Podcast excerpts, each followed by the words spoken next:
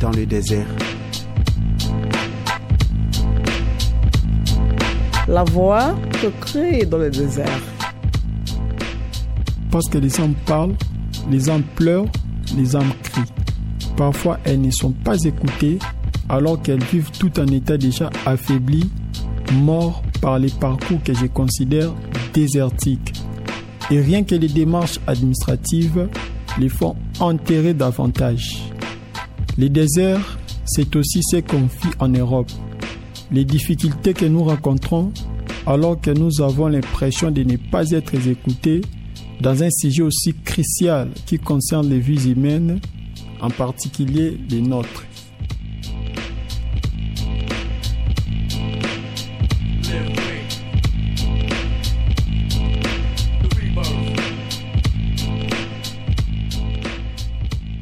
Participe à ces ateliers radio dans le cours de français de ces associations ADA.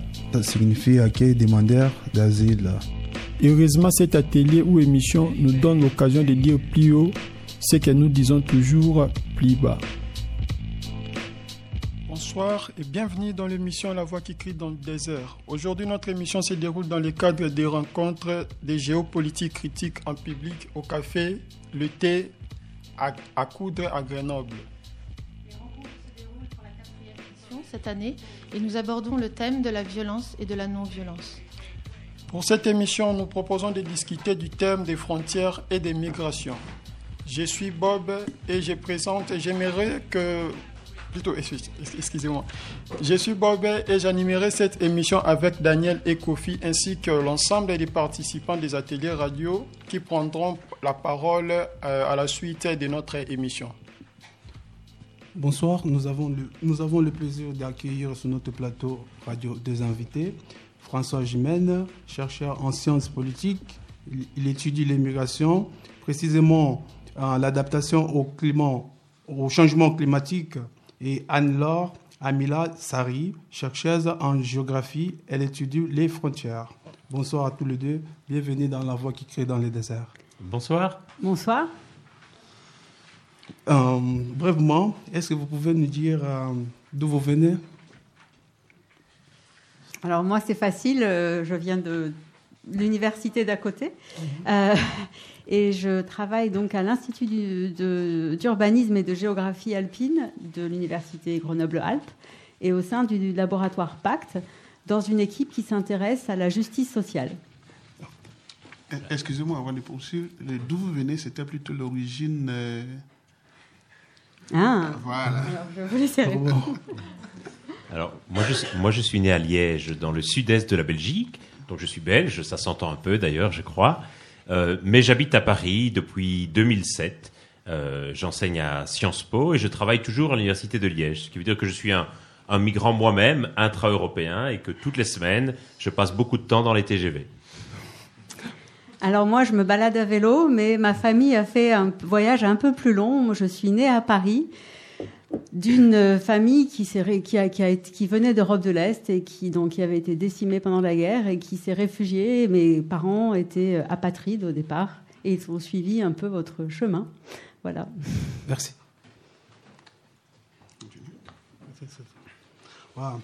Pour commencer cette émission spéciale sur les frontières, nous vous proposons d'écouter un extrait sonore qui témoigne de nos échanges. J'étais atterri donc dans ma frontière aussi. J'étais parmi les rares personnes qui ont passé beaucoup de temps au service de l'immigration du Danemark. J'ai fait plus de 30 minutes alors que presque tout le monde, tous les passagers étaient déjà sortis et j'étais là interrogé dans un pays anglophone. Donc euh, moi j'avais d'ailleurs du mal à s'exprimer en anglais donc euh, je comprenais vraiment à peine les mots et j'étais resté le seul. On me posait tellement de questions et tout. Et j'ai fini par euh, être euh, libéré, quoi, libéré de c'est parce que j'avais comme l'impression que j'étais arrêté déjà. J'étais déjà arrêté parce que on m'interrogeait, c'est comme si j'étais face à, à des OPJ et tout. Donc on m'interrogeait, on me posait beaucoup de questions. Même en Turquie aussi, c'était très très compliqué. On regardait mon passeport, mon visa comme si on regarde euh, les filigrammes qui se trouvent dans des billets de monnaie. Donc, on, on les regardait, on mettait même des torches pour voir si c'était vraiment des, un visa vraiment euh, euh, euh, réussi, soit un visa obtenu d'une de, manière régulière et tout. Donc euh, là, j'avais comme l'impression qu'on qu me cherchait des infractions. Quel est votre avis pour des frontières ou bien pour des pays que, qui ferment des frontières? C'est-à-dire les pays qui ferment leurs frontières, sur quel contexte? Ben, Ça peut être de contexte euh, migratoire c'est un peu difficile à dire. Par exemple, nous, les Africains, on quitte chez nous de venir jusqu'à ici. Il y a quelque chose qui nous pousse.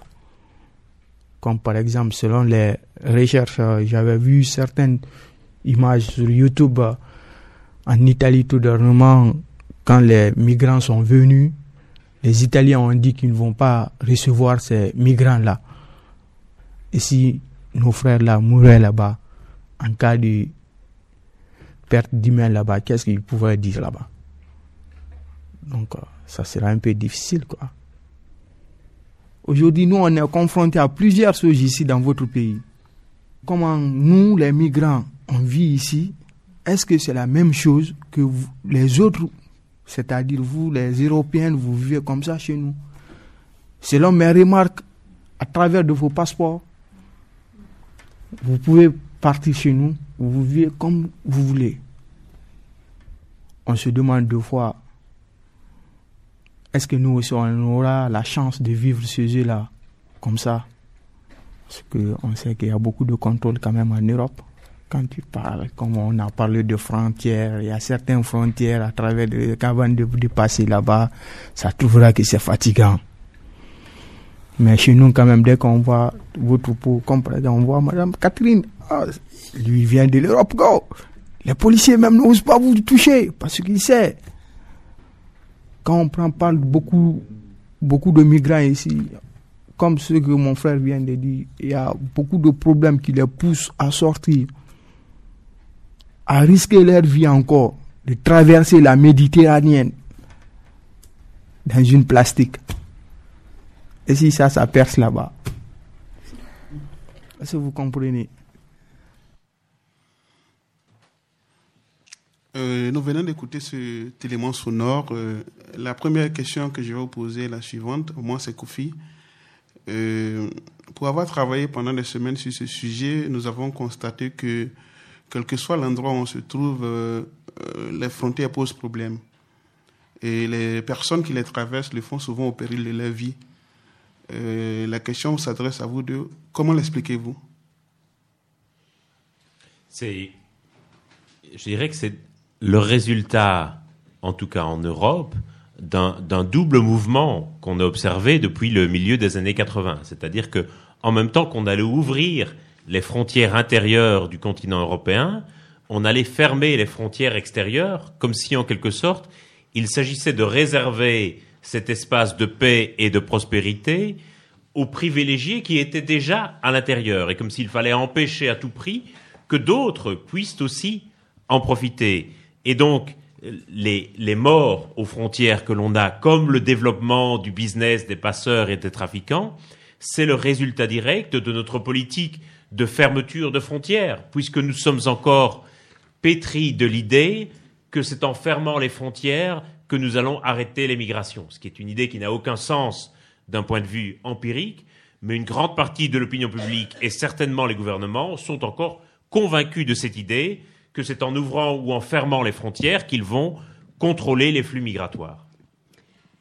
J'ajouterais qu'on a voulu euh, permettre euh, la mobilité des marchandises, des informations, des capitaux et différencier la mobilité des êtres humains, des hommes et des femmes, euh, qui en droit en fait sont libres de circuler également à travers le monde, mais dans les faits bien sûr sont, euh, font face à une différenciation qui fait qu'il n'y a pas de frontière ouverte ou de frontière fermée, mais que la même frontière va être ouverte ou fermée selon qui l'on est. Si l'on regarde euh, avant, et avant les années 80, et si l'on remonte un peu plus loin, euh, on se rend compte en fait que la problématique s'est inversée. Aujourd'hui, on, on, a peur de faire rentrer les gens. Euh, pendant longtemps, on a eu peur de les faire sortir. Et on contrôlait les départs. Ce qu'on continue à faire dans certains pays d'ailleurs. Absolument. Merci. Bonsoir. Bonsoir. Bonsoir. Moi, c'est Touré. Euh, ma question s'adresse à vous, Monsieur François Gemène. Euh, pourquoi n'ouvre-t-on pas les frontières et qu'est-ce que cela signifierait en pratique?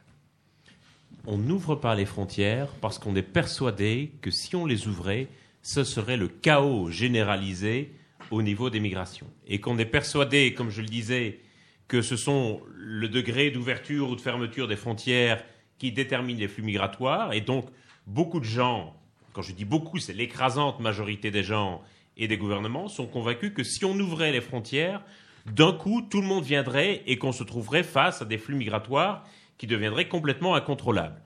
Alors que toutes les études qu'on a menées, que ce soit des études historiques, sociologiques ou prospectives, montrent qu'en réalité, ça n'a pas d'influence sur les flux migratoires. Les gens ne vont pas quitter leur pays simplement parce qu'une frontière en Europe est ouverte, et de la même manière, ils ne vont pas renoncer à leur projet migratoire, qui est souvent un projet impérieux, simplement parce qu'une frontière est fermée.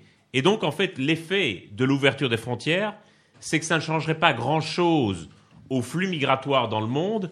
Simplement, il y aurait un petit effet de court terme.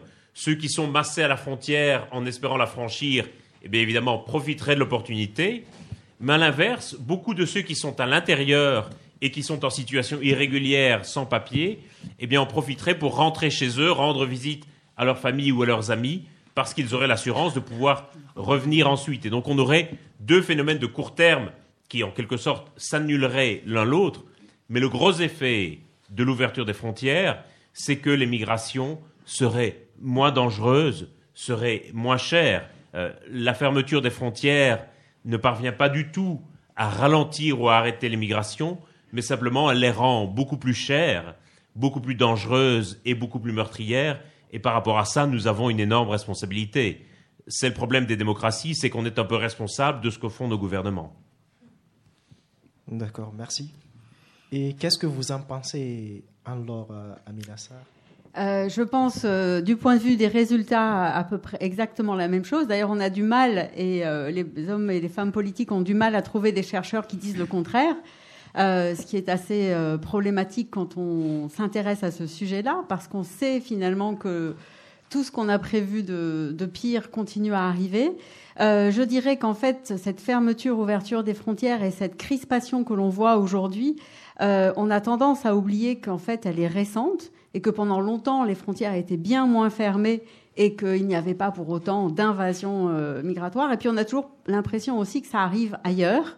Euh, c'est-à-dire, enfin que ça arrive chez nous et pas ailleurs, et que voilà, en fait, euh, une grande partie des migrations ne se font pas vers l'Europe, mais se font entre des pays dits des Sud, euh, et euh, ces pays ont tout aussi peur, en fait, d'ouvrir leurs frontières. Cette question de l'ouverture officielle des frontières, euh, elle ne concerne pas uniquement les pays riches, même si c'est face à, la, aux frontières des pays riches qu'il y a le plus de morts. Ça, c'est une, une chose qui est, qui est, qui est très importante. Euh, donc ouvrir les frontières. Euh, en tout cas, et je, la question fermer les frontières, c'est aussi à qui profite le crime. Euh, François Gemel le disait, c'est très cher pour euh, de franchir les frontières quand elles sont fermées, mais ça rapporte aussi beaucoup d'argent euh, à toutes les industries qui aujourd'hui œuvrent à fabriquer des outils les technologies, les instruments et la surveillance des frontières. Euh, donc ça rapporte à tous ceux qui investissent dans ces technologies de sécurité, qui recyclent en fait des équipements militaires très rapidement d'une part. Euh, et par, donc c'est un, un secteur en pleine expansion, mais ça coûte moins cher qu'une vraie politique sociale.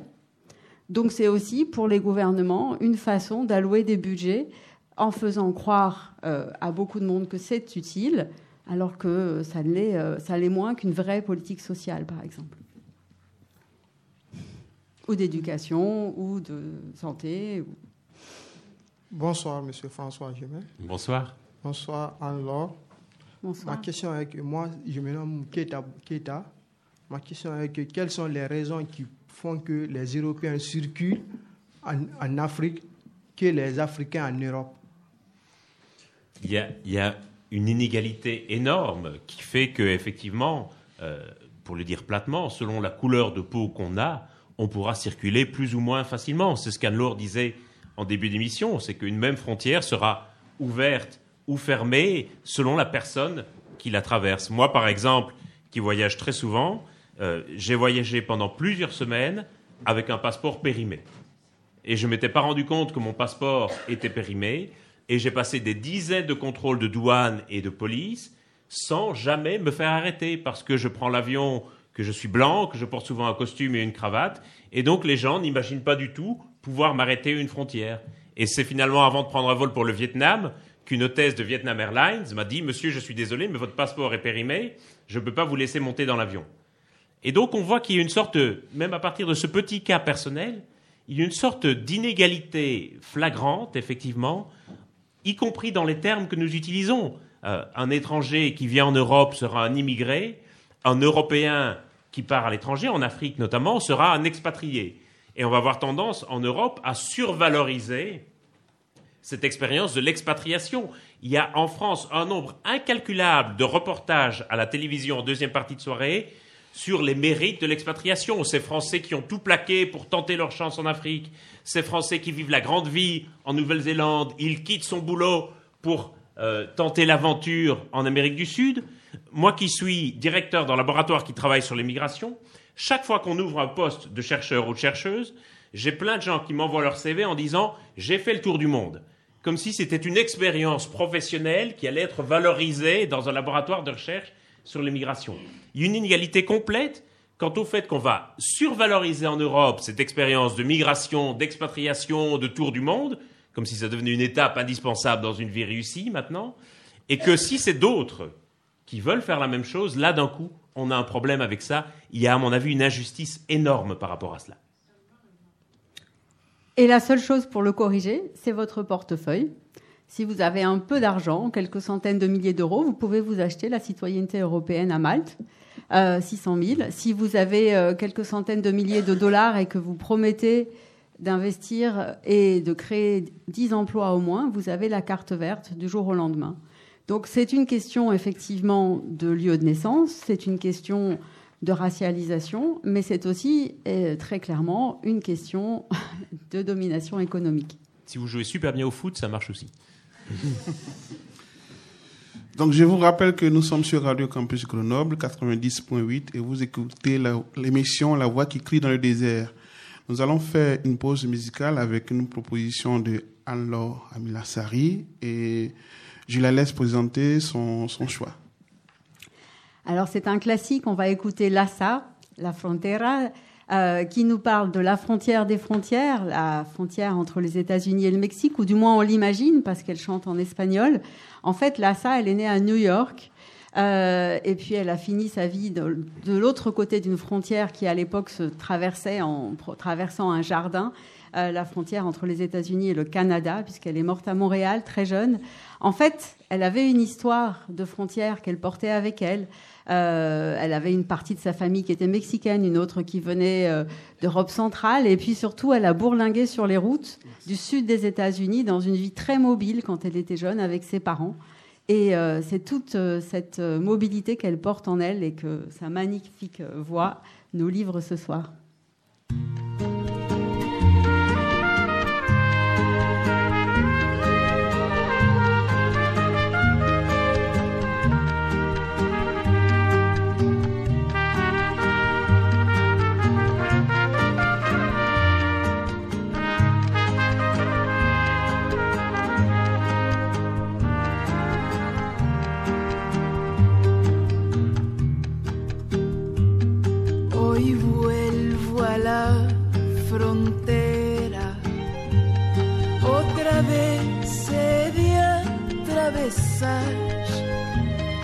Es el viento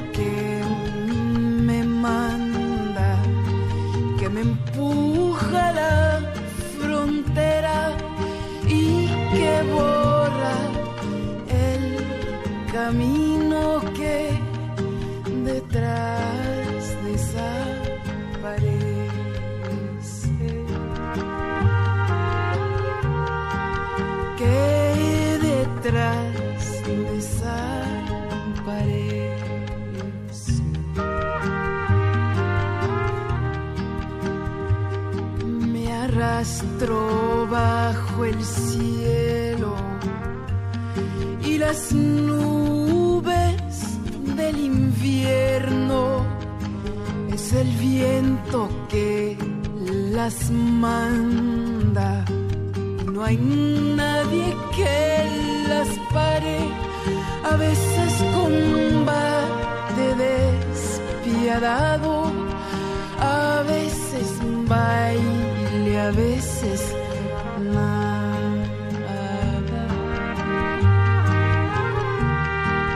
A veces baile, a veces nada.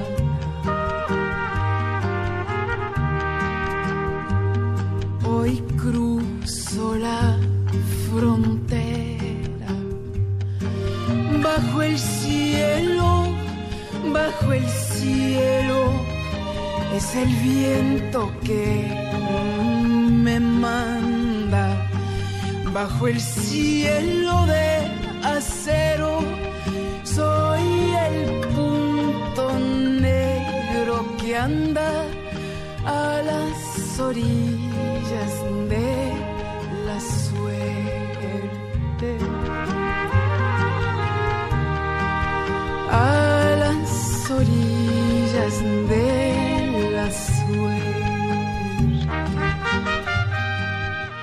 Bonsoir, je m'appelle Annie. Nous sommes sur Radio Campus 90.8 et vous écoutez La Voix qui crie dans le désert. Pour cette émission hors la mur en public, nous, discut- nous discutons des frontières avec Anne-Laure Amilazari et François Gémen. Anne-Laure, on faisait des recherches sur vos travaux et on a trouvé euh, l'idée frontière mobile et on s'est interrogé et on va écouter tout de suite. Une frontière qui bouge, ça peut être mobile aussi, comme nous les humains, parce que en tant qu'on est là à bouger, bon, c'est ça qu'on on peut, on peut, on peut penser aussi à ça aussi. Pour moi, Parce qu'on est là à bouger, une fois que tu es là, deux fois, deux, deux fois tu te retrouves ailleurs aussi, dans dans un endroit là où tu ne connais pas aussi, bah aussi. Ça peut être aussi euh, une frontière mobile entre, entre toi et, comment dire, euh, et là où tu parles, quoi, en fait. Ou bien on peut dire une situation comme des immigrants, des trucs comme ça. C'est, ça peut être un, faute, fauteuil mobile. Aujourd'hui, peut-être c'est un peu fermé. Demain, peut-être euh, les frontières là, les pensées de la manière de, de, voir des, des immigrants, ça peut être un peu différent. Ça veut dire que ça peut, euh, on peut accepter que le- les immigrants viennent comme ça, sans aucun, euh, sans demander rien. Elle a essayé de parler de, de, de cette, cette barrière qui ça peut, qui ça, ça peut se limiter ou bien ça peut s'ouvrir, ça peut se fermer aussi. Un jour aussi, peut-être la, France va dire aussi la, le truc de demander l'asile. Maintenant, on va plus euh, recevoir le- les immigrants, on veut plus. Ou bien il peut dire non, on veut, on veut encore des immigrants. Tout le monde peut venir, elle est bienvenue, peut-être euh, un jour. C'est pour cela qu'il peut dire euh, dans le mot mobile, qui est, on, si on réfléchit, on dirait c'est un truc qui bouge. Je prends par exemple des bateaux qui aident les, les migrants dans la mer Méditerranée. Et lorsque les bateaux euh, reçoivent les migrants qui étaient en danger là et tout, et le pays, le bateau sont très souvent en attente des pays d'accueil. Il y a des pays qui refusent et le bateau sera toujours en train de bouger. Il va essayer de contacter l'Espagne, il va essayer de contacter l'Italie, il va essayer de, contacter peut-être la France et tout. Donc la frontière est en train de bouger. Le, bateau ne sait pas où est-ce qu'il va embarquer. En, en attente des autres frontières qui puissent donner aussi leur aval. Ça peut aussi être aussi euh, une frontière mobile. Alors, j'ai une question pour vous. Euh, c'est l'idée la frontière mobile, ça vient d'où? Et vous pouvez éclairer et dire ça signifie quoi? Merci. Alors, euh, l'idée de la frontière mobile, ça vient de l'idée que quand vous regardez votre planisphère aujourd'hui, avec des belles frontières euh, dessinées et des pays de toutes les couleurs, euh, eh bien, en fait, ça ne correspond plus beaucoup, euh, justement, à l'expérience de, ce que représente une frontière en termes de, des fonctions qu'on lui assigne de contrôle et de passage. Historiquement, euh, il y a eu des, des, utilisations de la frontière mobile, de la frontière vivante dans des géopolitiques beaucoup plus conquérantes, avec des militaires qui voulaient euh, que la frontière soit mobile pour la repousser un peu plus loin chez le voisin. C'est pas ce qui m'intéresse le plus. Euh, ce qui m'intéresse, euh, après, j'ai commencé à travailler dessus effectivement en lien avec la, les transformations du contrôle migratoire. Aujourd'hui, pour euh, c'est la question des hotspots, c'est la question des à la fois de l'exportation de la frontière. Quand on va, euh, les Français, l'Europe envoie des officiers euh, de migration France européens au sein des ministères africains, des officiers de liaison de, migratoire pour travailler avec eux et finalement en, freiner la migration et le passage de la frontière à plusieurs milliers de kilomètres euh, des lignes qui sont effectivement sur les cartes marquant les frontières ils la font un peu bouger. Quand les États-Unis mettent des euh, gardes euh, douaniers dans tous les ports du monde, dans 100 ports du monde, euh, en traitant en fait d'un point de vue comme s'ils étaient dans un territoire souverain américain tous les conteneurs avant qu'ils partent du, de, du, du port d'origine vers les États-Unis, la frontière est déplacée. Pendant longtemps, j'ai cru que c'était euh, une élaboration un peu intellectuelle. Et en fait, il se trouve que la frontière, même quand elle est euh, censée marquer une ligne sur une carte, elle bouge quand même. Euh, parce qu'on a un grand mythe qui est celui de la frontière naturelle. Et on a, fait, on a voulu faire euh, reposer des frontières sur des fleuves. Or, une rivière, ça bouge, et sur des montagnes. Et avec le changement climatique, il se trouve que, euh, eh il y a des glaciers qui fondent et que donc des lignes de crête, des lignes de, qui étaient le plus haut point entre deux pays, ils sont en train de se déplacer. Et donc, en, droit européen, aujourd'hui, euh, notamment dans le droit italien, eh bien, la notion de frontière est une frontière euh, qui a une existence juridique. Euh, puisque il y a des formes de renégociation très officielles euh, du tracé de la frontière à quelques centaines de mètres près entre la France et la Suisse. Il y en a plusieurs occurrences avec changement de nationalité possible pour un refuge et une remontée, un, haut de remontée euh, mécanique dans une station de ski. Ça a moins d'incidence que sur les migrations, mais c'est une réalité aussi. Peut-être si je peux ajouter un tout petit complément il y a entre la Belgique et les Pays-Bas, récemment, ils ont échangé un bout de leur territoire en raison de logique de continuité territoriale. Et donc, il y a eu une sorte d'accord entre les deux pays pour effectivement changer le tracé de la frontière. Ils se sont échangés euh, quelque chose comme 2 km. Et, et pour compléter, si vous voulez, c'était aussi pour mettre l'accent sur le fait que par rapport à la frontière et par rapport aux migrations, depuis quelques années, on est tout le temps dans l'urgence euh, médiatique et dans l'idée que on, est euh, tout a toujours existé, tout s'est toujours passé comme aujourd'hui. Donc il y a toujours eu euh, des migrants illégaux, il y a toujours eu des frontières fermées, etc. Et en fait, l'idée était aussi d'amener une réflexion euh, rétrospective, de dire attention, ces catégories-là, mais on les a construites. Euh, il y a 20 ans, il y avait des migrants sans papier, mais personne n'était illégal. Et là, tout à coup, euh, parler d'illégalité à propos de personnes et de criminaliser euh, le statut migratoire est devenu a été normalisé. Et donc l'idée était aussi de poser la question de, la temporalité de, des catégories avec lesquelles on travaille et de se rappeler que la notion de frontière linéaire celle donc qui est sur nos cartes, hein, sur nos planisphères, euh, sur ceux que distribuent les ONG et qu'ensuite vous affichez euh, dans votre salle de bain ou dans vos toilettes, eh bien en fait, elle n'existe que depuis trois siècles et qu'avant on faisait autrement. Donc ça correspond aussi à une certaine conception de l'État et comme notre conception de l'État est en train de changer, ben, il, faut savoir, il faut essayer de se poser la question de savoir quel genre de frontières on construit pour demain. Bonsoir, moi c'est Dadi. J'ai une question pour Anne-Laure. Euh, en discutant pendant les ateliers, nous avons parlé de la frontière comme une limite. Est-ce que pour vous, ça peut être une autre chose? Bien sûr. En fait, euh, la frontière, aujourd'hui, on n'en parle que pour la fermer. Euh, après, tout dépend de la langue dans laquelle on. D'abord, c'est un, de la langue dans laquelle on en parle. En français, en latin, en italien, en espagnol, on a vraiment l'idée de l'affrontement guerrier de deux armées qui se sont euh, confrontées et puis que la frontière marque finalement une ligne d'armistice. Si on regarde l'anglais, on a boundary et en, anglais to bind, c'est relié. Euh, en allemand, Grenze, ça, ça, revient à parler des bornes. Vous savez, ces, ces bouts de, de, de, bois ou de ou de pierres qu'on met pour marquer les frontières. Et donc, euh, à l'idée qu'une frontière, finalement, c'est une ligne en pointillé. Et une frontière, d'un point de vue euh, anthropologique, c'est un lieu de rencontre. C'est aussi un lieu de lien. Euh, normalement, c'est quelque chose qui, qui, est un lieu de, qui est un lieu de, qui marque des ensembles différents, mais qui n'a, ne devrait pas en, euh, nécessairement être fermé hermétiquement.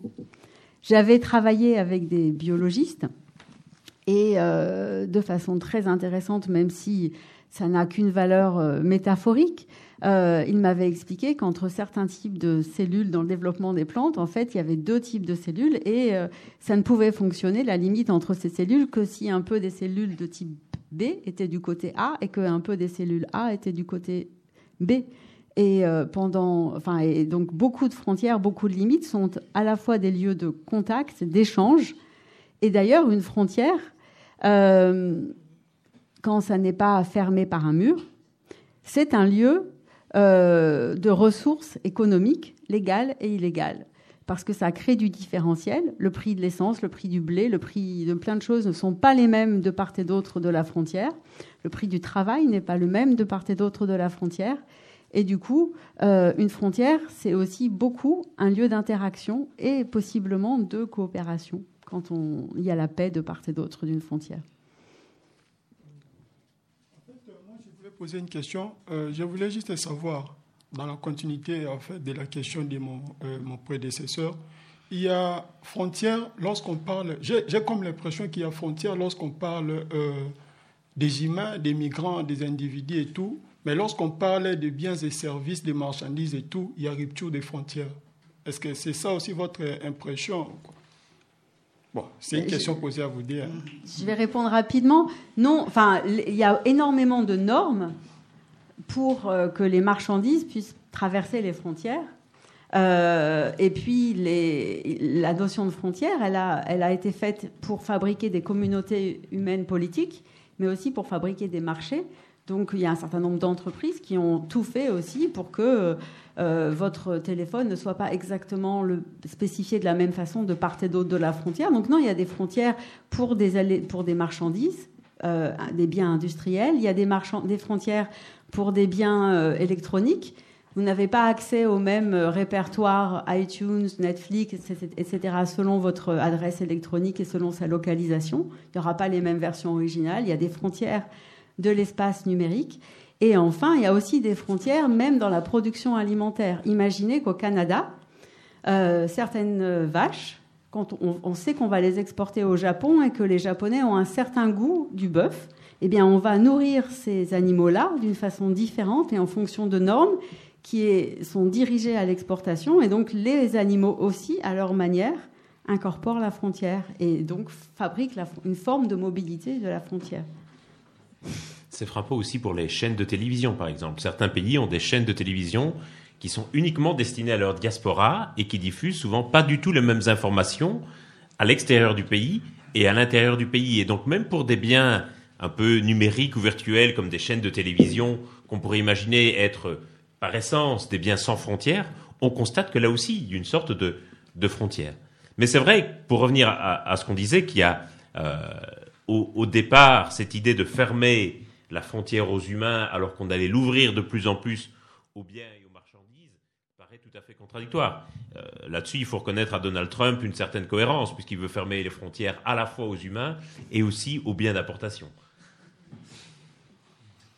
Donc nous sommes, nous sommes sur Radio Campus 80, 90.8 dans l'émission La Voix qui crie dans les déserts. Et nous, nous allons faire une pause musicale avec un morceau de Vincent Derlin, choisir par François Jimène. François Jimène, vous pouvez nous, vous pouvez nous dire euh, pourquoi vous avez choisi cette... Euh... Bien sûr.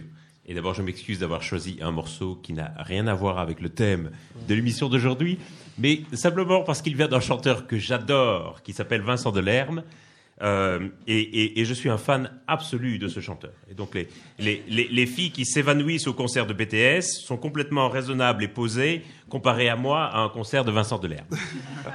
et c'est c'est- je je trouve que c'est un grand chanteur du quotidien que je mets au même niveau que Joe Dassin par exemple et qui a une, une finesse dans la manière dont il va raconter le quotidien et la subtilité des sentiments que je trouve assez exceptionnelle. Et puis une deuxième raison, euh, la raison c'est que ce chanteur ne passe jamais à la radio. Et donc il a fait deux tubes il y a quelques années qui s'appelaient Fanny Ardant et moi et tes parents qui passaient régulièrement à la radio. Et depuis on ne l'entend plus jamais à la radio. Et je pense, c'est la théorie que je formule, je pense que s'il ne passe plus à la radio, c'est parce qu'il est considéré comme un chanteur pour Bobo. Et il se trouve qu'au moment où il a commencé à être Bobo pour Joie Bohème, c'était quelque chose qui était plutôt valorisé. C'était des gens qui appartenaient à des milieux intellectuels, qui étaient attentifs à autrui, qui faisaient attention à ce qu'ils achetaient, à ce qu'ils consommaient. Et au fil du temps, ce concept de Bobo est devenu presque une insulte. Et moi, je me tracasse beaucoup de voir comme toute une série d'adjectifs qui étaient au départ plutôt valorisants deviennent peu à peu des insultes. Maintenant, être droit de l'homiste, c'est presque une insulte. Euh, et donc, moi, j'ai aucun problème à dire avec fierté que je suis bobo, féministe, gauchiste, droit de l'homiste, sans frontiériste. Et donc, je remercie beaucoup Radio Campus de contribuer à la diffusion des chansons de Vincent Delair. Merci François. Écoutez.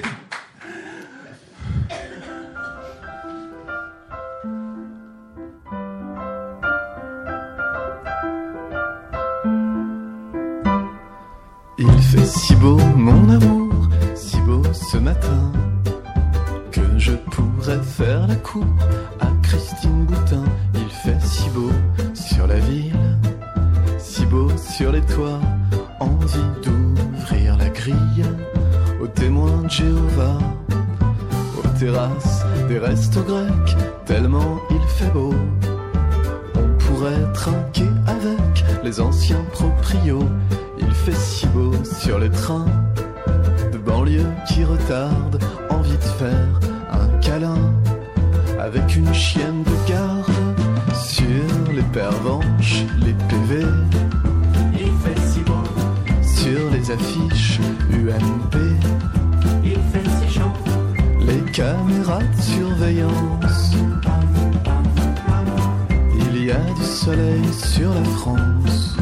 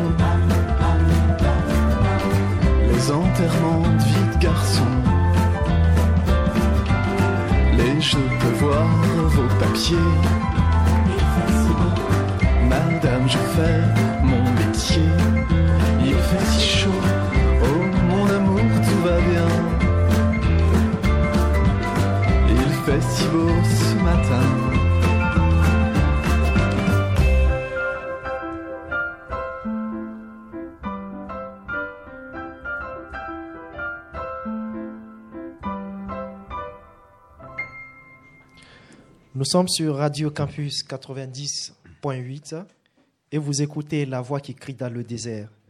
Pour cette émission Hors les murs en public, nous discutons des frontières avec Anne-Laure Amilassari et François Djemen. Nous savons que vous vous intéressez aux catégories utilisées pour opérer une différence entre les personnes qui migrent. Ce thème nous tient à cœur parce que depuis un certain temps, plus d'une année en fait, les sujets reviennent sans cesse. La distinction entre migrants, réfugiés, expatriés.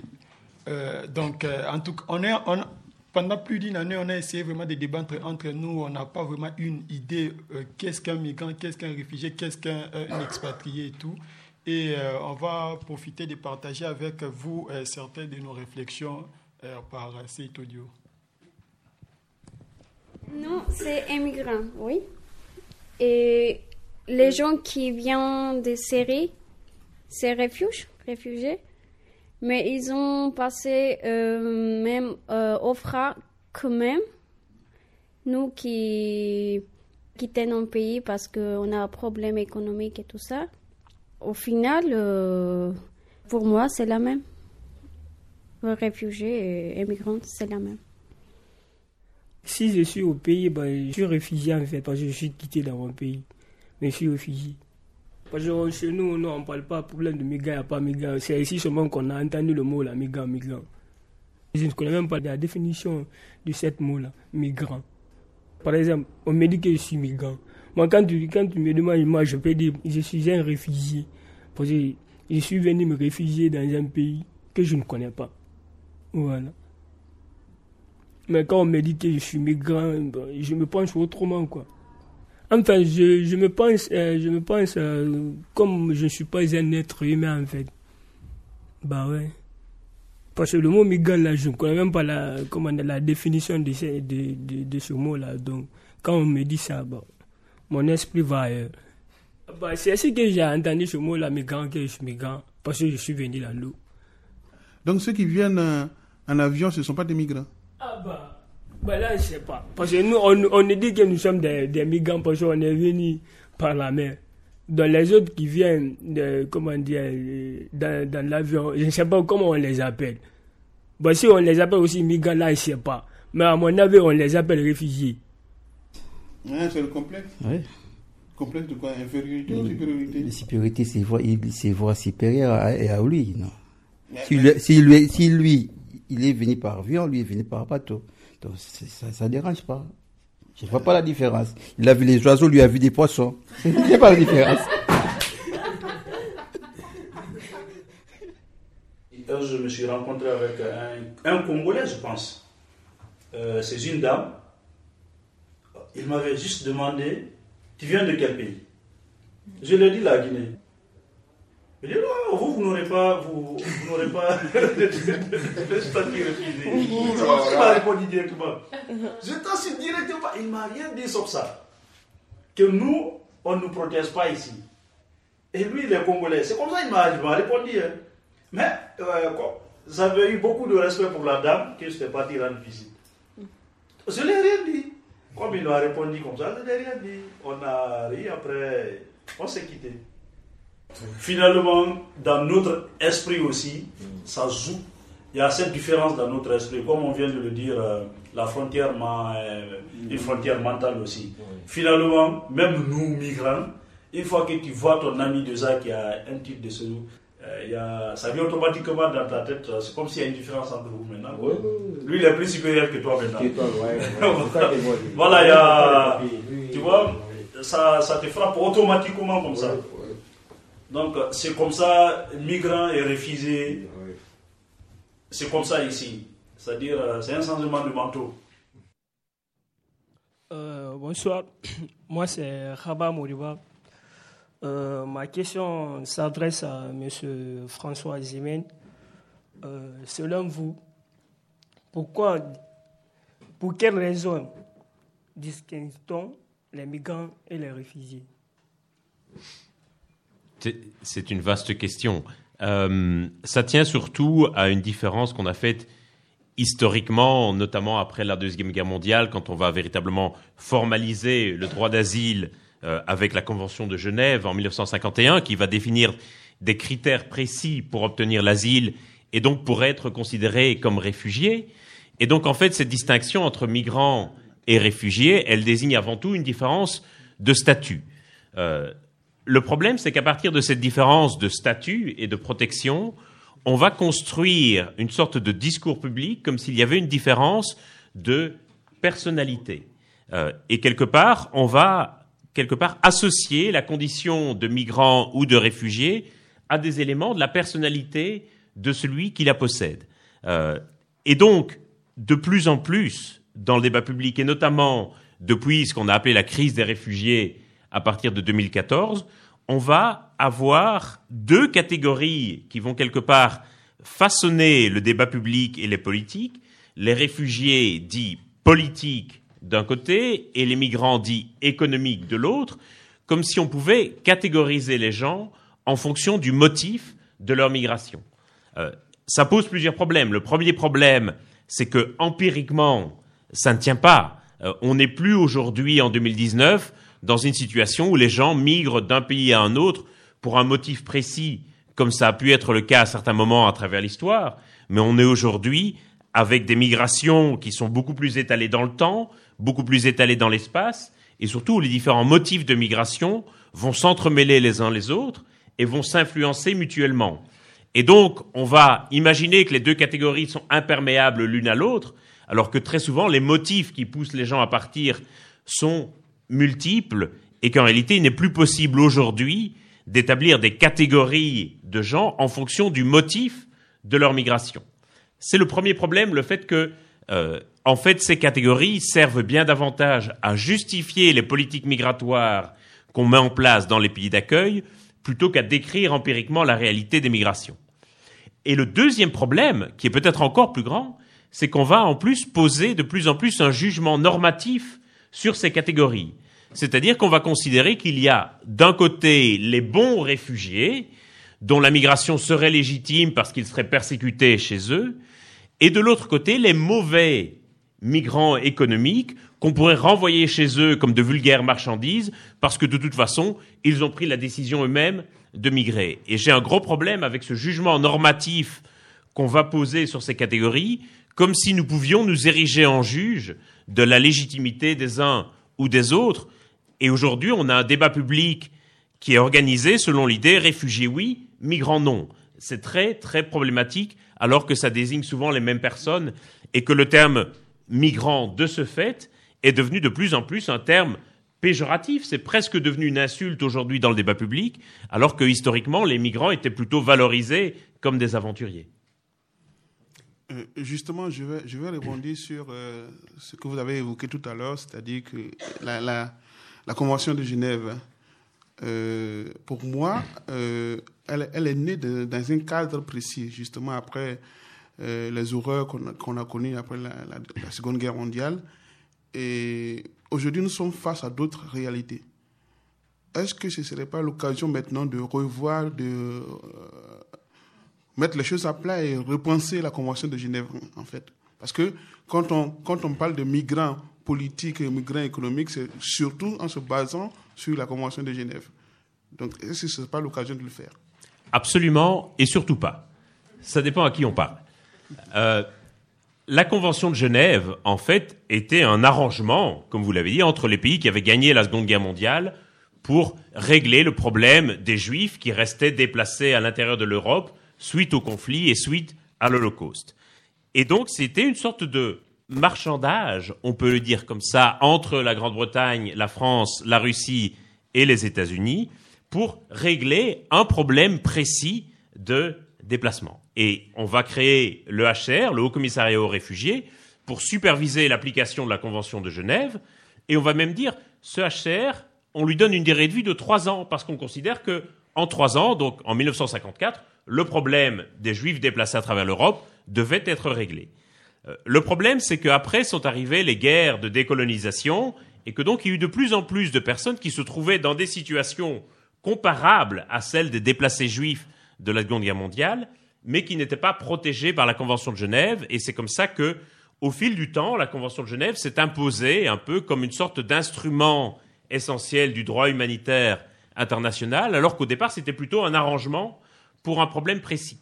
Le résultat, c'est que, comme, euh, comme vous le dites, Kofi, on a aujourd'hui une convention qui est considérée comme la pierre angulaire du droit des réfugiés qui n'est plus adapté du tout aux migrations contemporaines. Et donc on pourrait se dire, si nous fonctionnions dans des démocraties normales et avec un débat public apaisé et rationnel sur ces questions, on se dirait, voyons ensemble s'il n'est pas possible d'avoir un autre instrument de protection qui soit davantage adapté aux réalités des migrations d'aujourd'hui, notamment aux motifs de déplacements variés, à la question du changement climatique qui pousse de plus en plus de gens à l'exil. Le problème, c'est que le débat public et politique sur cette question n'est pas du tout apaisé et que dès l'instant où on voudrait remettre en cause ou rouvrir à débat la Convention de Genève, eh bien, le risque, c'est qu'on ne jette carrément cette Convention à, la poubelle et qu'elle ne soit euh, transformée en charpie. Et donc, on est aujourd'hui, c'est tout le drame du débat public sur l'immigration, on est aujourd'hui obligé de s'accrocher à cet instrument que l'on sait inadapté, mais c'est mieux que rien. Et donc j'ai envie de vous dire, oui, il faut absolument réviser la Convention de Genève, et non, il ne faut surtout pas la réviser. C'est un peu problématique. Ok, je vais demander à Anne-Laure de revenir sur ce sujet. En même temps aussi sur le sujet de la question de mon ami tout à l'heure, la distinction entre migrants et réfugiés. Alors, il y a un texte à réformer aujourd'hui très clairement, mais il est un peu moins global, il est européen, c'est la Convention de Dublin, euh, qui en fait euh, fabrique ce régime euh, très complexe donc de frontières mobiles au sein de l'Europe et qui rend aussi ce système de l'accueil aussi difficile et douloureux pour les personnes qui, comme vous, cherchent à traverser les frontières européennes, dans la mesure où elle oblige les premier, le les, les, personnes qui arrivent en Europe, rappelons-le, donc à demander l'asile ou à voir leur dossier d'accueil traité dans le premier pays où, elles, ont, euh, elles sont arrivées, c'est-à-dire à faire peser tout le poids en fait de cette euh, procédure administrative sur les pays du sud de l'Europe qui ne sont pas les plus riches et euh, qui, qui se trouvent dans une situation assez déséquilibrée par rapport au reste de, des pays de l'Union. Euh, quant à la question des catégories, euh, eh bien évidemment, en fait, on est devant un, un, un dilemme absolu, c'est-à-dire que aujourd'hui, il n'y a plus de possibilité réelle en Europe d'accueil pour une immigration euh, économique. Euh, et du coup, tout le monde est poussé vers la catégorie de, de réfugiés, et c'est tout à fait légitime euh, de demander l'accueil sous cette modalité-là, puisque c'est la seule modalité inclusive qui existe, même si effectivement, euh, elle ne correspond pas à la réalité d'une d'une série des, parcours. Et il est vrai que voilà, on, est, on avait euh, jusqu'à très récemment encore donc la catégorie dits migrants et des migrants, parce qu'on supposait qu'on avait traversé une frontière entre les deux. Et aujourd'hui, on a une essentialisation de la conditions de migrants dont on ne sait plus très bien à quel moment elles s'arrêtent. Et il me semble aujourd'hui que le débat public est aussi euh, complètement euh, pollué par le fait que l'on inclut dans cette catégorie de migrants non seulement les, les gens qui viennent d'arriver et qui essayent d'obtenir un statut, etc., mais aussi des populations nées en France, issues de l'immigration, et dont une partie de la population française continue à croire qu'elles sont encore migrantes.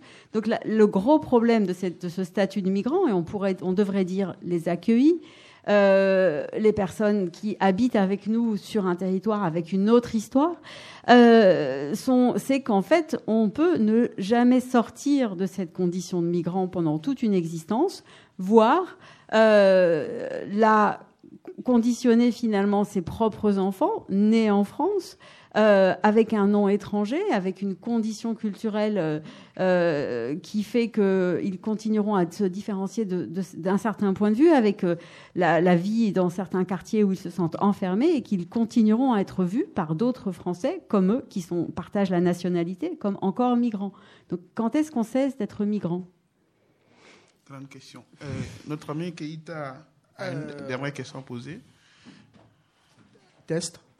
Monsieur et Madame Annie j'aimerais savoir quelle est la différence entre migrants économiques et migrants sans économique. Il n'y en a pas. Quand, quand, quand quelqu'un, euh, c'est le, le, le, terrain de spécialité euh, de François Gemène, mais, mais quand quelqu'un Qu'est-ce que c'est qu'un migrant climatique? Est-ce que quelqu'un part un jour parce que le, vraiment le climat ne va plus? Il part parce que son champ a cessé de, a, cessé de produire Est-ce que quelqu'un part euh, vraiment pour les gens qui sont partis de Syrie Il y en a peut-être dans la salle. Est-ce qu'ils sont partis parce qu'il y avait euh, ils allaient être, euh, ils devaient partir au service militaire? Est-ce qu'ils sont partis parce qu'en fait leur maison est détruite, leur boutique est détruite? Euh, Est-ce qu'ils sont partis parce que leur frère venait d'être torturé Qu'est-ce que c'est en fait être réfugié même d'une guerre? En fait, une guerre comme les guerres actuelles, qui sont plus des guerres conventionnelles avec deux armées face à face et des tanks, mais qui sont des guerres qui se déroulent sur un champ de bataille urbain et qui vont frapper de façon tout à fait inégale les populations. Donc non, il n'y a pas de différence réelle et, euh, on instrumentalise cette référence dans le champ politique, mais tous les spécialistes en sont d'accord.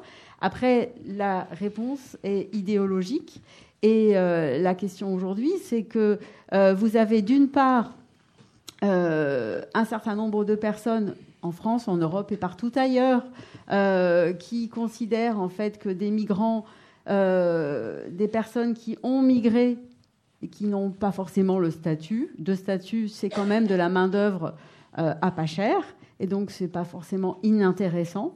Euh, mais que si on devait leur donner un statut, c'est plus compliqué, et donc on se contente de cette situation-là. C'est le cas dans l'agriculture dans le sud de l'Italie, dans le sud de l'Espagne. Toutes les fraises, tous les poivrons que vous mangez, ils sont fabriqués, c'est le, sang et la sueur, en fait, de travailleurs qui n'ont pas de statut mais qui contribuent très largement à l'économie européenne. Et tous les, tous les travailleurs aux États-Unis, dans les abattoirs, tous les travaux qui sont euh, qui ne méritent, enfin voilà, qui, ne, euh, les, migrants, euh, les accueillis, les personnes qui ont traversé les frontières, elles ont une place dans nos sociétés, dans nos économies. Simplement, elle n'est pas officielle. Peut-être sur la question de, de l'environnement, c'est aussi une conception très occidentale de séparer l'environnement et l'économie. Pour moi et pour, j'imagine, beaucoup de gens qui nous écoutent, leur bulletin de salaire à la fin du mois ne dépend pas du tout de la météo qu'il a fait au cours du mois écoulé. Et pourtant, pour la plupart des gens sur cette planète, leur revenu, leur condition de vie dépend très euh, intimement des conditions environnementales. Quand on sait le nombre de gens qui dépendent, par exemple, de l'agriculture de subsistance comme principale source de revenus, ça veut dire que toute modification de la température ou de la pluviométrie a un impact immédiat sur leurs revenus. Et donc, quelque part, c'est nous qui allons séparer l'économie de l'environnement comme si c'était deux choses différentes. Pour la plupart des gens sur la planète, l'économie et l'environnement, c'est la même chose. Et quelque part, c'est un peu parce qu'en Occident, nous avons tellement séparé l'économie de l'environnement qu'on se retrouve aujourd'hui avec le problème du changement climatique. Nous sommes sur la radio Campus 90.8 et vous écoutez La Voix qui crie dans le désert. Cette émission hors les murs en public touche à sa fin. Merci au public, merci euh, à, nos invités, merci à tout le monde qui ont assisté à cette émission. Et euh, merci à nos auditeurs la prochaine, aussi. la prochaine numéro. Merci beaucoup. Merci Nous de votre sommes à la fin de cette émission de La Voix qui crie dans le désert. On vous propose de suivre l'artiste Tiken Fakoli, Ouvrez les frontières.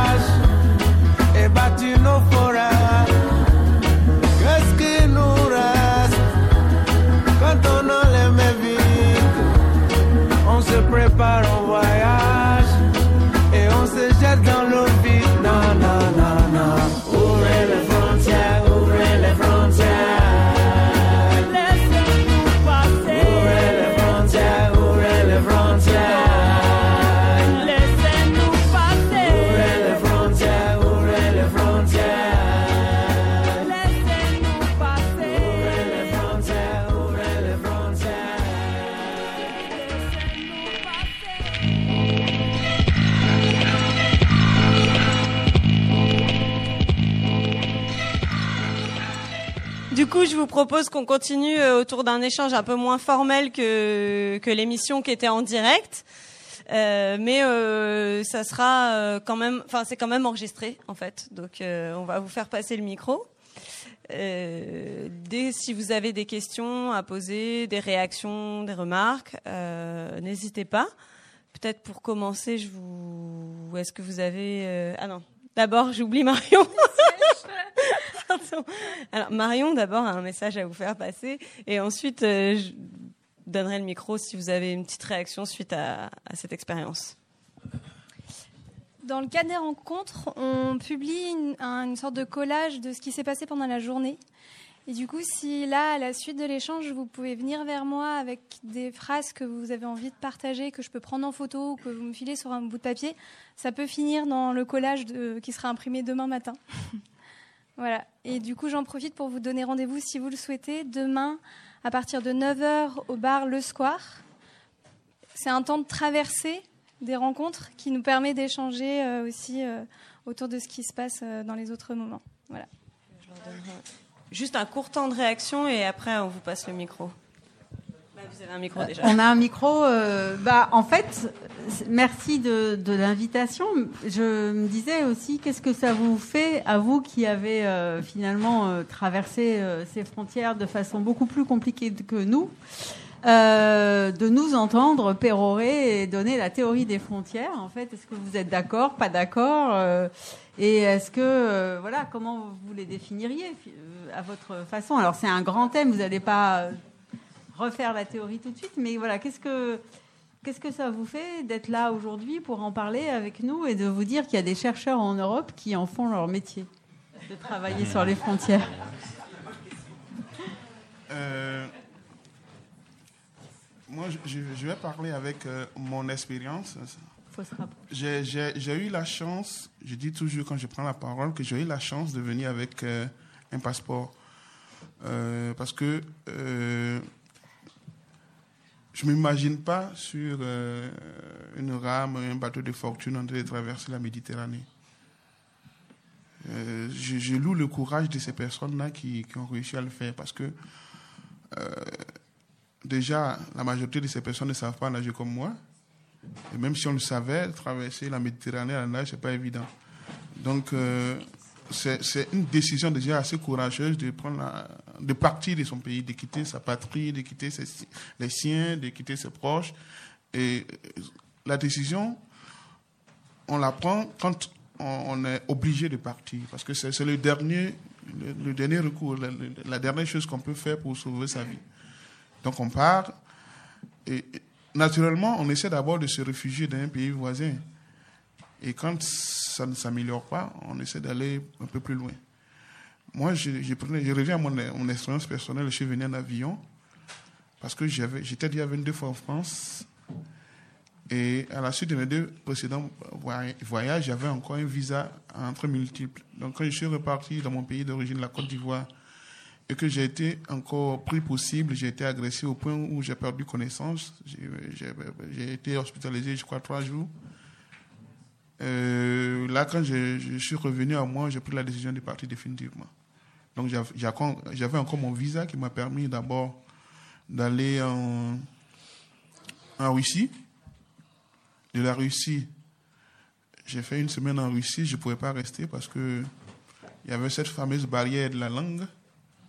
Même si je, me débrouille en anglais, mais euh, c'était pas évident. Donc, ça m'a servi pendant ce voyage-là, effectivement, parce que de la Russie, je suis venu en Estonie. Et l'Estonie, vu que c'est en zone européenne, c'est là que j'ai eu ce, problème de, de, de, de, frontière dont on parlait toujours, le on, on, parlait tout à l'heure, le passeport. Quand je partais, on n'a pas insisté longtemps sur le contrôle de mon passeport, mais lorsque je devais entrer dans la zone Schengen en Europe, c'est là qu'il y a eu vraiment un contrôle assez marqué, je dirais, où, comme euh, Bob le disait tout à l'heure, tout le monde part et tu es le, dernier à sortir de, la, salle parce que peut-être euh, parce que peut-être tu es africain ou parce que tu viens d'un pays qui voilà qui n'a pas le bon passeport comme dirait l'autre. Voilà. Et c'est ce qu'on vit comme expérience nous-mêmes. Donc, nous, c'est ce qu'on peut raconter, ce qu'on a vécu personnel. Mais on a la chance parce que on rencontre nos amis qui, viennent, qui ont des expériences diverses, donc on échange. Donc quand on, fait une petite comparaison, on se rend compte que ça crée un, bagage et c'est intéressant pour vous de discuter avec, pour nous, pardon, de discuter avec vous parce que vous avez fait de cela, comme vous l'avez dit tout à l'heure, un, travail. Donc vous avez plus, euh, je dirais, cherché parce que nous, euh, quand on sort de, de ce problème-là, on pense à autre chose. Ça veut dire qu'on essaie de construire nos vies. Donc on ne fait pas de cela un travail. Donc, d'ailleurs, on essaie généralement d'oublier parce que c'est très douloureux. Voilà. Donc c'est ce que je peux avoir comme réaction sur cela.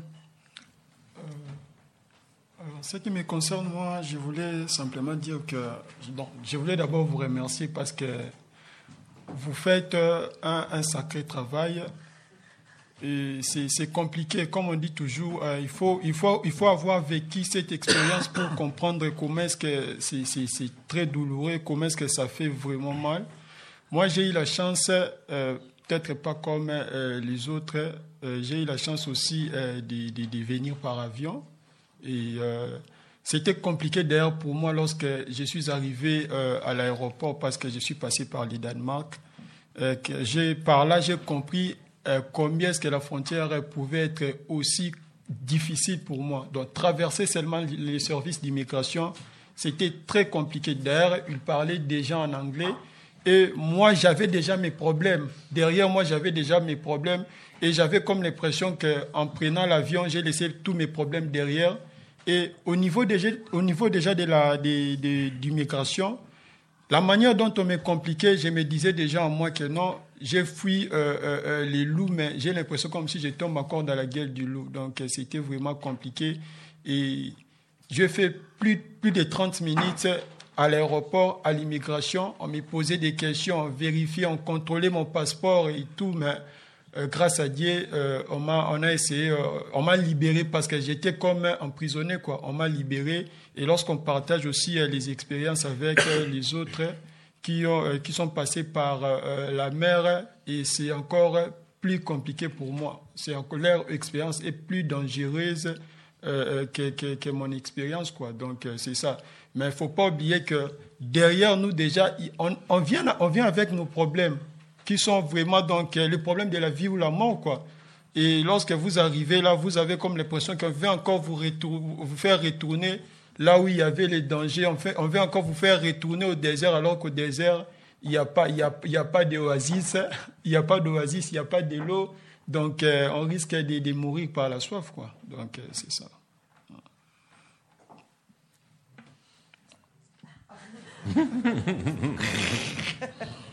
non, simplement, euh, moi, je fais partie d'une génération où la, les, les, circulations, euh, notamment euh, du sud au nord, notamment du continent africain euh, à, à l'Europe, étaient évidemment beaucoup plus faciles.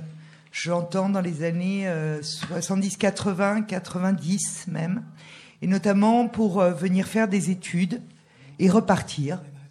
Et où j'ai plein d'amis qui ont fait ça qui sont venus de Brazzaville, qui sont venus de Kinshasa et qui sont repartis et qui pouvaient revenir. Et puis, bon, moi, je suis dans le milieu artistique, donc aussi des artistes qui circulaient. Euh, et en fait, euh, la tension qui s'est créée, enfin, la fermeture des frontières, tout simplement, j'ai quand même l'impression qu'elle s'est créée petit à petit. C'est-à-dire que ça n'est pas, et je l'ai vécu comme tel, puisque euh, je travaille beaucoup avec euh, des gens qui, justement habitent ailleurs. Et euh, et que ça n'est pas elle n'est pas totalement euh, comment dire euh, consécutive à ce qu'on peut appeler on va dire la crise de l'accueil. C'est-à-dire au flux des gens qui viennent se réfugier en Europe. Elle date d'avant, petit à petit, de manière extrêmement insidieuse, où, d'après moi, il a été de moins en moins possible pour les étudiants, pour les gens qui voulaient venir travailler, pour, etc., de venir et repartir.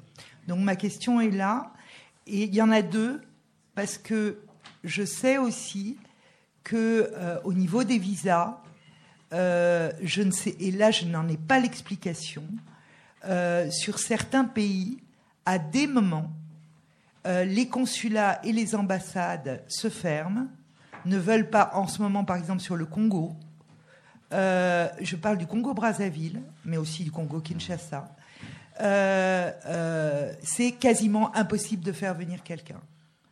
Et ça, je, n'en ai pas l'explication, enfin c'est des explications politiques, mais voilà, c'est deux questions en une. Je suis tout à fait d'accord sur le caractère un peu insidieux de cette fermeture. Euh, et, effectivement, même si on peut situer voilà, le début du mouvement vers le, le milieu des années 80, c'est difficile de définir un moment précis quand à un moment donné on a fermé complètement. Et, et- ce caractère complètement insidieux, il est aussi dans la manière dont nous parlons euh, d'émigration. Un exemple que je donne parfois, c'est il y a à peu près euh, un an d'ici, Gérard Collomb, dans une interview au journal du dimanche, alors qu'il est toujours ministre de l'Intérieur, parle de tri des migrants. L'expression fait scandale à ce moment-là, dans toute la classe politique. Gérard Collomb est obligé de rétropédaler, de dire qu'il s'est mal exprimé, qu'il a été mal compris, mal retranscrit, etc. Aujourd'hui, un an après, l'expression tri des migrants ne choque plus personne et entend la bouche de tous les politiques, de gauche ou de droite. Et donc, il y a un caractère tout à fait insidieux et moi, je suis très inquiet de, de, de voir que toutes les, les digues et les barrières démocratiques, y compris sur les, expressions, le vocabulaire utilisé, tombent peu à peu les unes après les autres et que des choses qui nous, y compris en termes de racisme ou d'exophobie, des choses qui nous choquaient profondément il y a cinq ans, sont aujourd'hui passées dans le langage courant. Euh, moi, j'ai aucun doute, par exemple, quant au fait que le concept de grand remplacement, cette théorie fumeuse de l'extrême droite, sera utilisé dans le vocabulaire courant l'année prochaine ou dans deux ans. Et donc, je partage tout à fait votre sentiment par rapport au caractère insidieux de cela. Euh, sur la question des visas par rapport à certains pays, euh, il y a un niveau d'arbitraire qui est extrêmement fort de la part des ambassades, qui à un certain moment décident que voilà, il y en a eu beaucoup le mois dernier et donc on va en donner moins ce mois-ci. Il y a bien sûr des consignes politiques qui leur viennent des ministères de l'Intérieur et j'avoue que je ne comprends pas moi-même toujours. Et puis il y a beaucoup d'arbitraires qui se jouent au niveau de l'ambassade. Il faudra un jour aussi pouvoir discuter de ce pouvoir arbitraire qu'ont les consulats et les ambassades de quelque part délivrer plus ou moins de visas, de rendre le processus plus ou moins pénible pour les gens. Et, j'en fais l'expérience aussi quand on doit inviter des collègues pour un colloque ou une école d'été. Le temps que je perds au téléphone avec des ambassades à supplier de donner tel ou tel visa, à me porter garant que tel collègue retournera bien dans son pays à l'issue du colloque, etc. Enfin, ce système des visas, il faudra, à mon avis, aussi euh, pouvoir un jour en discuter. Et c'est une autre raison pour laquelle il faudra, à mon sens, ouvrir les frontières, c'est tout ce temps et cet argent perdu avec cet inepte système des visas euh, serait enfin euh, aboli. Pour compléter, hein, en fait, tout ce qui s'est passé après le 11 septembre 2001 avait commencé à être mis en place par les États-Unis, notamment tout ce qui est la politique de sécurisation des frontières. Simplement, ça se faisait sous le chapeau, euh, sous le manteau, et euh, pardon, et euh, euh, le 11 septembre a fait éclater en fait ce- cette euh, militarisation des frontières au grand jour, et on a et l'a rétrospectivement euh, justifié. Il faut voir à ce sujet au cinéma le film Vice, euh, qui est une sorte de biographie de Dick Cheney et qui explique très bien comment le clan républicain a utilisé le 11 septembre comme une opportunité de mettre en place tout un programme décidé bien à l'avance. Mais, les mesures, euh, le était- avait déjà été voté. Le, premier pacte de sécurisation des frontières, il est voté euh, en 99-2000 avant il va être mis en place. Et les mesures euh, de, contrôle conjoint des frontières États-Unis-Canada sont là. Tout est prêt en fait. Tout est prêt dans les années 90. Donc oui, il y a un processus long. C'est effectivement un processus de, ce qui est le, ça correspond aussi au processus de, la période de, de crise liée à la désindustrialisation des pays les plus riches et à une crise de la transformation du travail et des modalités du travail dans nos pays, euh, qui n'est pas une crise économique à proprement parler, puisque c'est aussi une grande période de, enfin, c'est une période de croissance ralentie, mais de production de richesse, et c'est complètement lié euh, à la transformation des frontières, qui, ne sont qu'un avatar de, de tout cela. Et par rapport à la discrétion des fonctionnaires, on est typiquement euh, dans un cas de d'arbitraire qui est caractéristique de systèmes non démocratiques. Voilà, puisque c'est dans les systèmes non démocratiques que les personnes se réfugient derrière. Ah, mais mon chef me l'a demandé. Ça se passe dans nos ambassades, ça se passe dans nos consulats, ça se passe aussi dans nos préfectures. Les militants font depuis quelques années euh, un, fa- un fabuleux ranking en fait des préfectures qui ont le moins, euh, qui ont le moins euh, délivré de titres de séjour légal. Et je peux vous avouer ma petite anecdote personnelle. À un moment où j'avais perdu ma carte d'identité, étant donc voilà, je vous l'avais dit au départ, euh, né de parents qui n'étaient pas nés en France et qui avaient des noms à coucher dehors.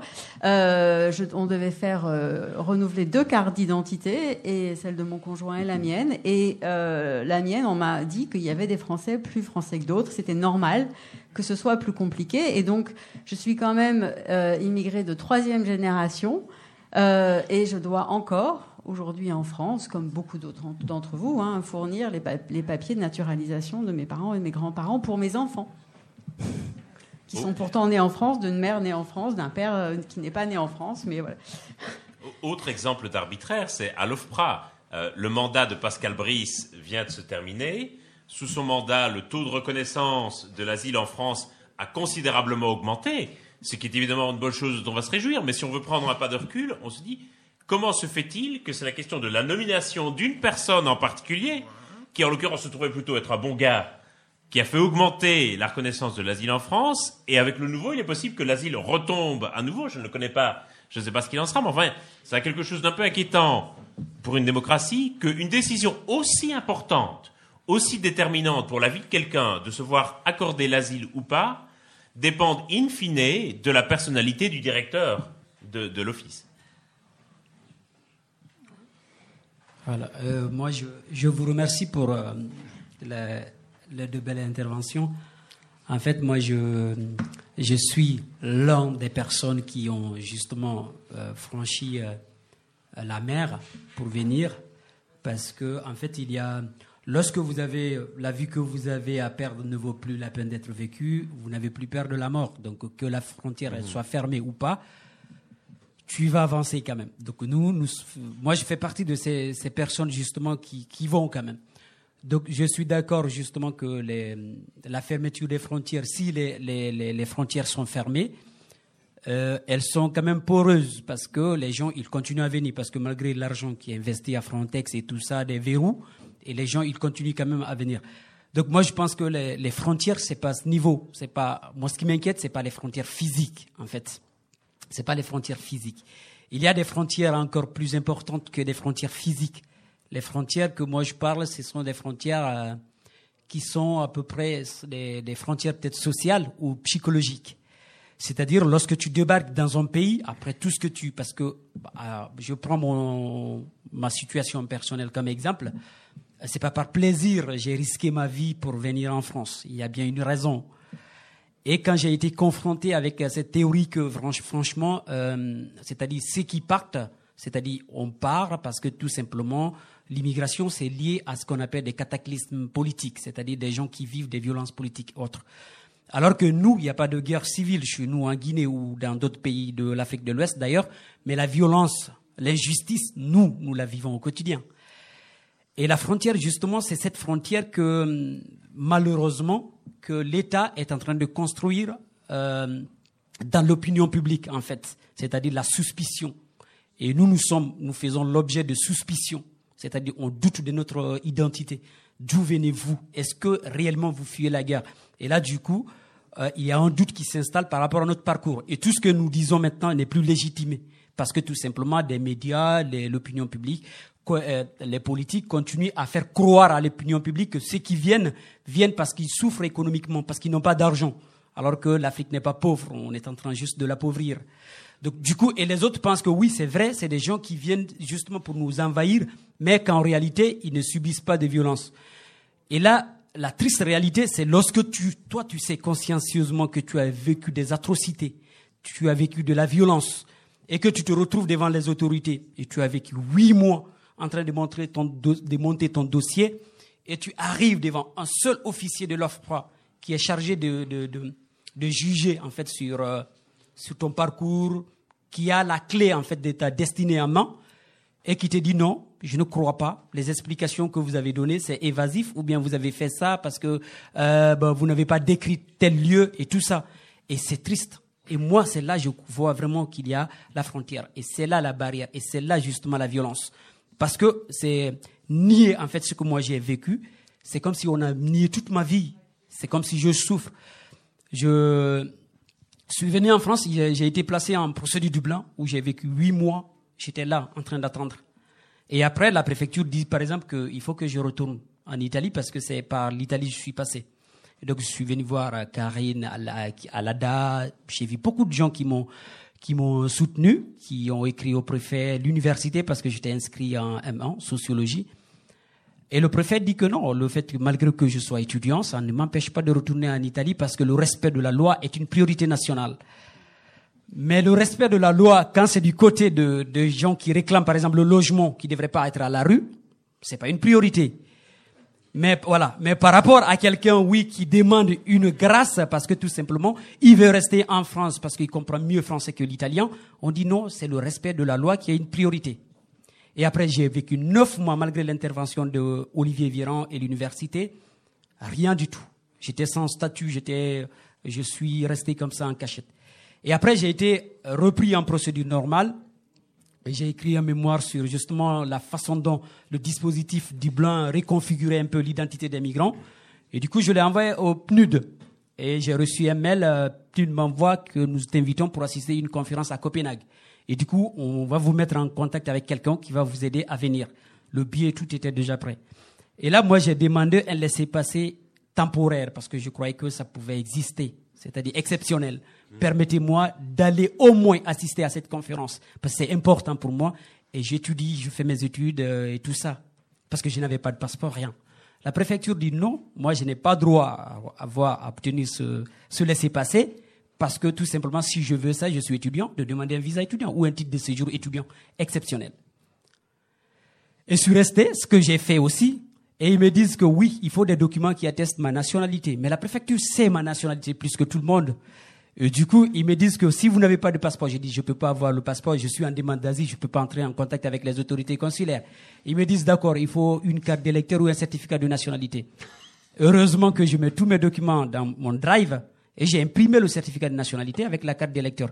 Ils disent que non, on peut pas prendre ça parce que c'est pas les documents originaux. Donc, et du coup, je suis resté rien. J'ai pas eu le visa d'étudiant, j'ai pas demandé tout ça. Donc, j'ai pas pu assister euh, malheureusement cette conférence. Et maintenant, je, bientôt, je finis, je valide le M2 et que je voulais aller en thèse. Je rêve, c'est un rêve pour moi d'aller en thèse. Et que pour ça, pour avoir ce contrat de thèse, il faut une régularisation. Mais malheureusement, ils ont refusé mon dossier, certificat de, de nationalité avec la carte de lecteur marquée à voter. Mais ils disent que non, c'est pas les originaux. Donc ils refusent, ils ne tiennent pas compte pourtant de, de ma situation. Et si moi je rentre directement en contact avec les autorités consulaires, et c'est cela la préfecture qui dit à l'OFPRA que oui, j'ai contacté les autorités, du coup, c'est pas cohérent, alors que je suis en demande d'asile. Donc, donc c'est là, c'est situé en fait un peu la violence. Donc mon parcours, ça peut faire un livre, je vais pas rentrer dans le détail. Mais je, je reviens juste euh, au niveau de... J'ai une question à poser par rapport à... Parce que quand on parle de cette question des frontières, ça me, j'ai l'impression qu'on est en train de parler de, des institutions totales de Goffman. c'est-à-dire une sorte de prison où on mettait des gens et qu'on les, les contrôlait, un dispositif de contrôle.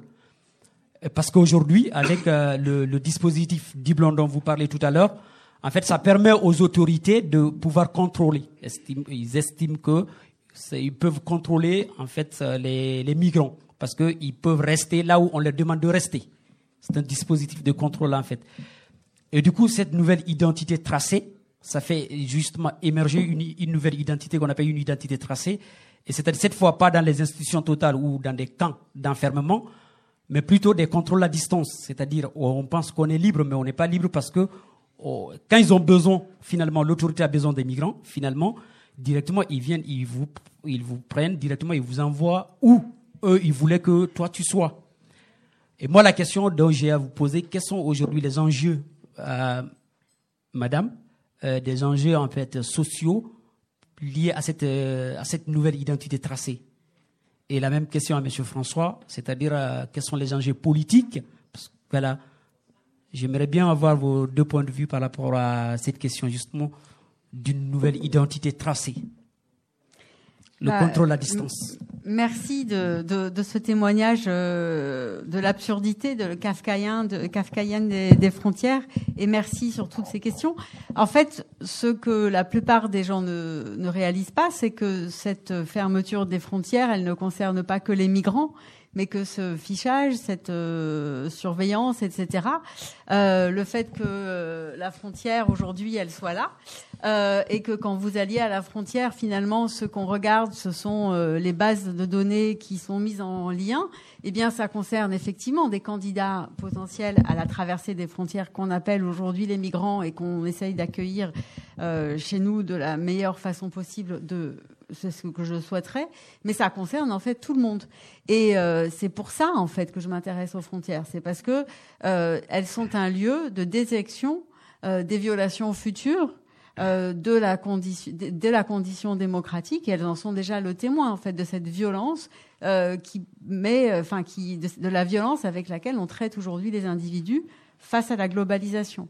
Donc ça c'est vraiment une première chose, c'est que la, la frontière ça concerne tout le monde, même si en fait pour l'instant certains en souffrent plus que d'autres, mais tout le monde l'a, enfin quelque part quand on a remis les frontières suite aux derniers attentats il y a deux ans, tout le monde s'est dit ah mais finalement nous aussi on peut attendre aux frontières. Finalement c'était pas mal avant cette question sécuritaire. euh, on voudrait que ce soit tout fermé, etc., que ce soit tout protégé, mais c'est un peu plus compliqué que prévu. Et c'est même beaucoup plus compliqué que prévu.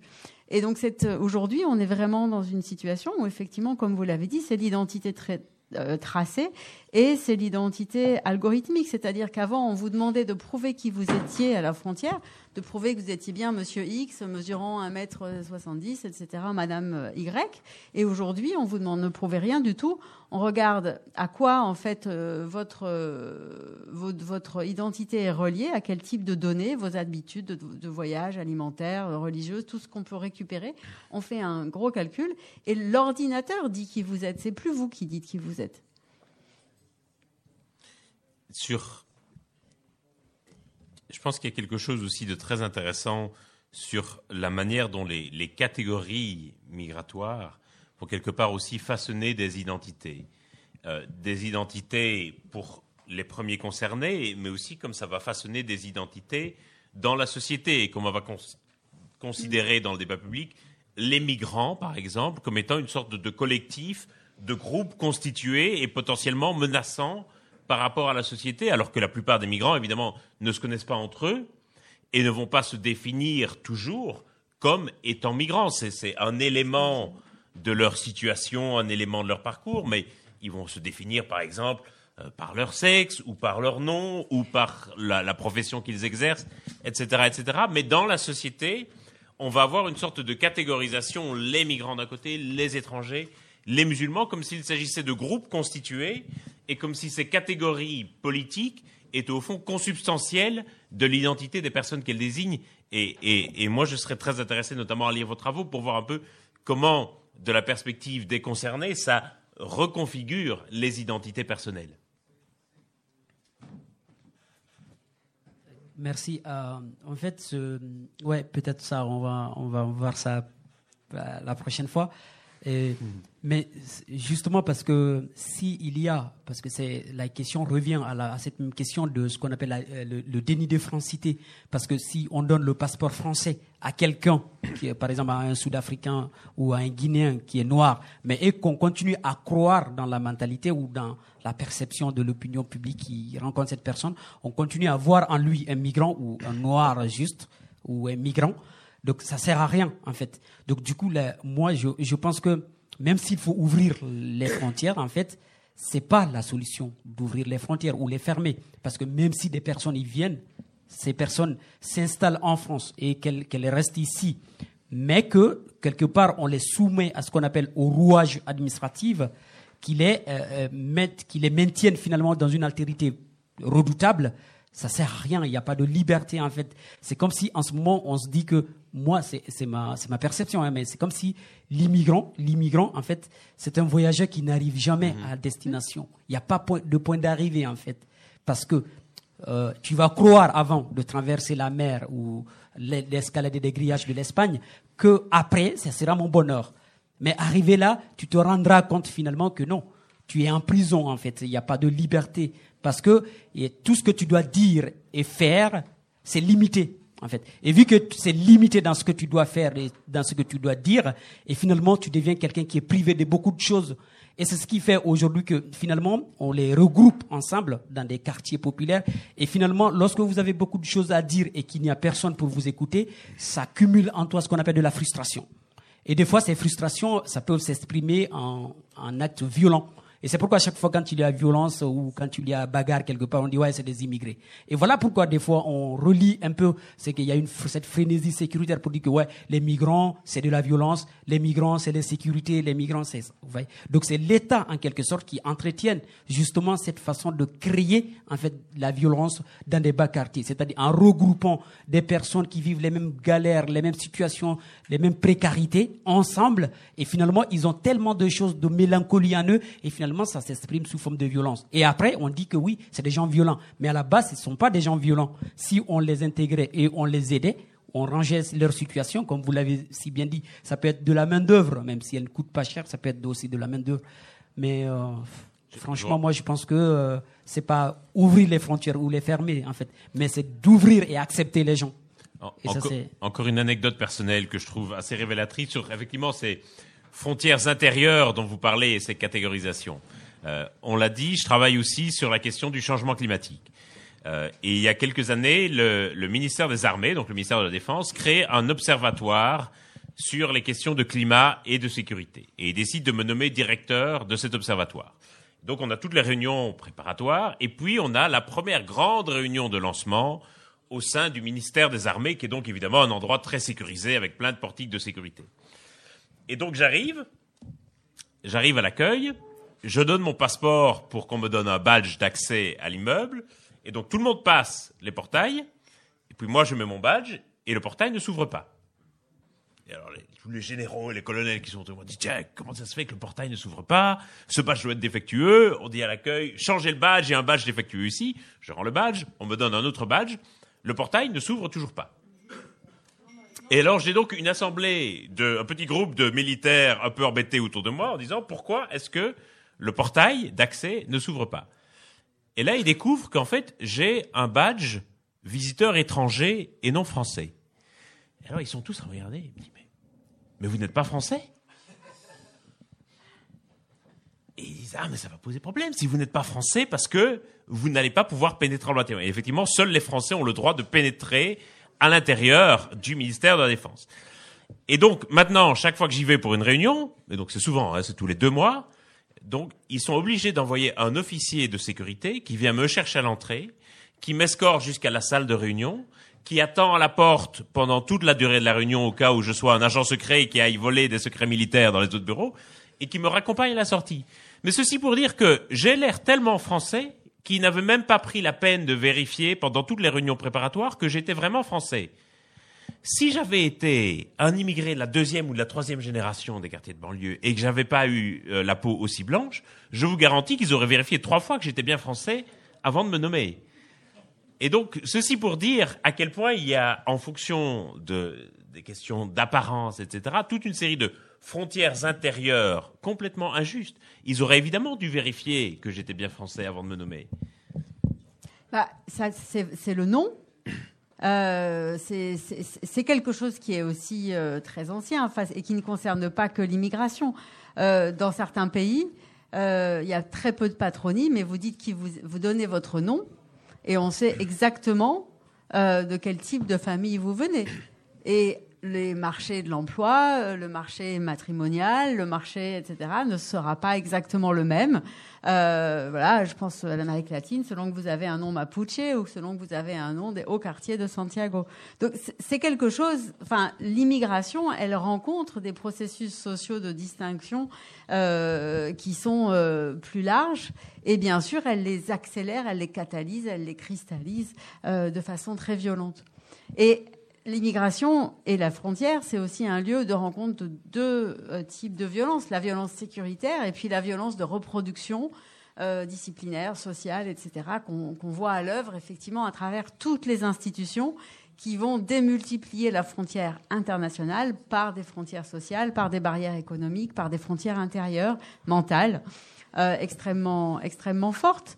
Euh, mais cette question de, de l'intégration des personnes qui ont franchi des frontières ou qui sont considérées comme étrangères, euh, elle s'est euh, détériorée ces derniers temps, mais il ne faut pas imaginer non plus que euh, les populations euh, roms, que les populations euh, italiennes, etc., étaient bien traitées, dans les, euh, que les Espagnols ont été bien traités au moment de la guerre civile dans les années 30 en France. Ils étaient mis dans des camps déjà. Enfin, il y a quand même une histoire différente dans les, selon les pays d'Europe euh, de la difficulté qu'il y a dans cette confrontation, ces déplacements et dans l'accueil. Ce n'est pas quelque chose de simple et c'est pire aujourd'hui euh, y parce qu'il y a, il y a des formes de dérive et il y a une démultiplication du phénomène euh, avec des nouvelles crises qui ont qui sont d'ampleur peut-être euh, un peu euh, assez globale. Euh, mais les choses ne sont pas. Enfin, les parcours euh, antérieurs, si vous voulez, témoignent aussi de cette, de cette complexité.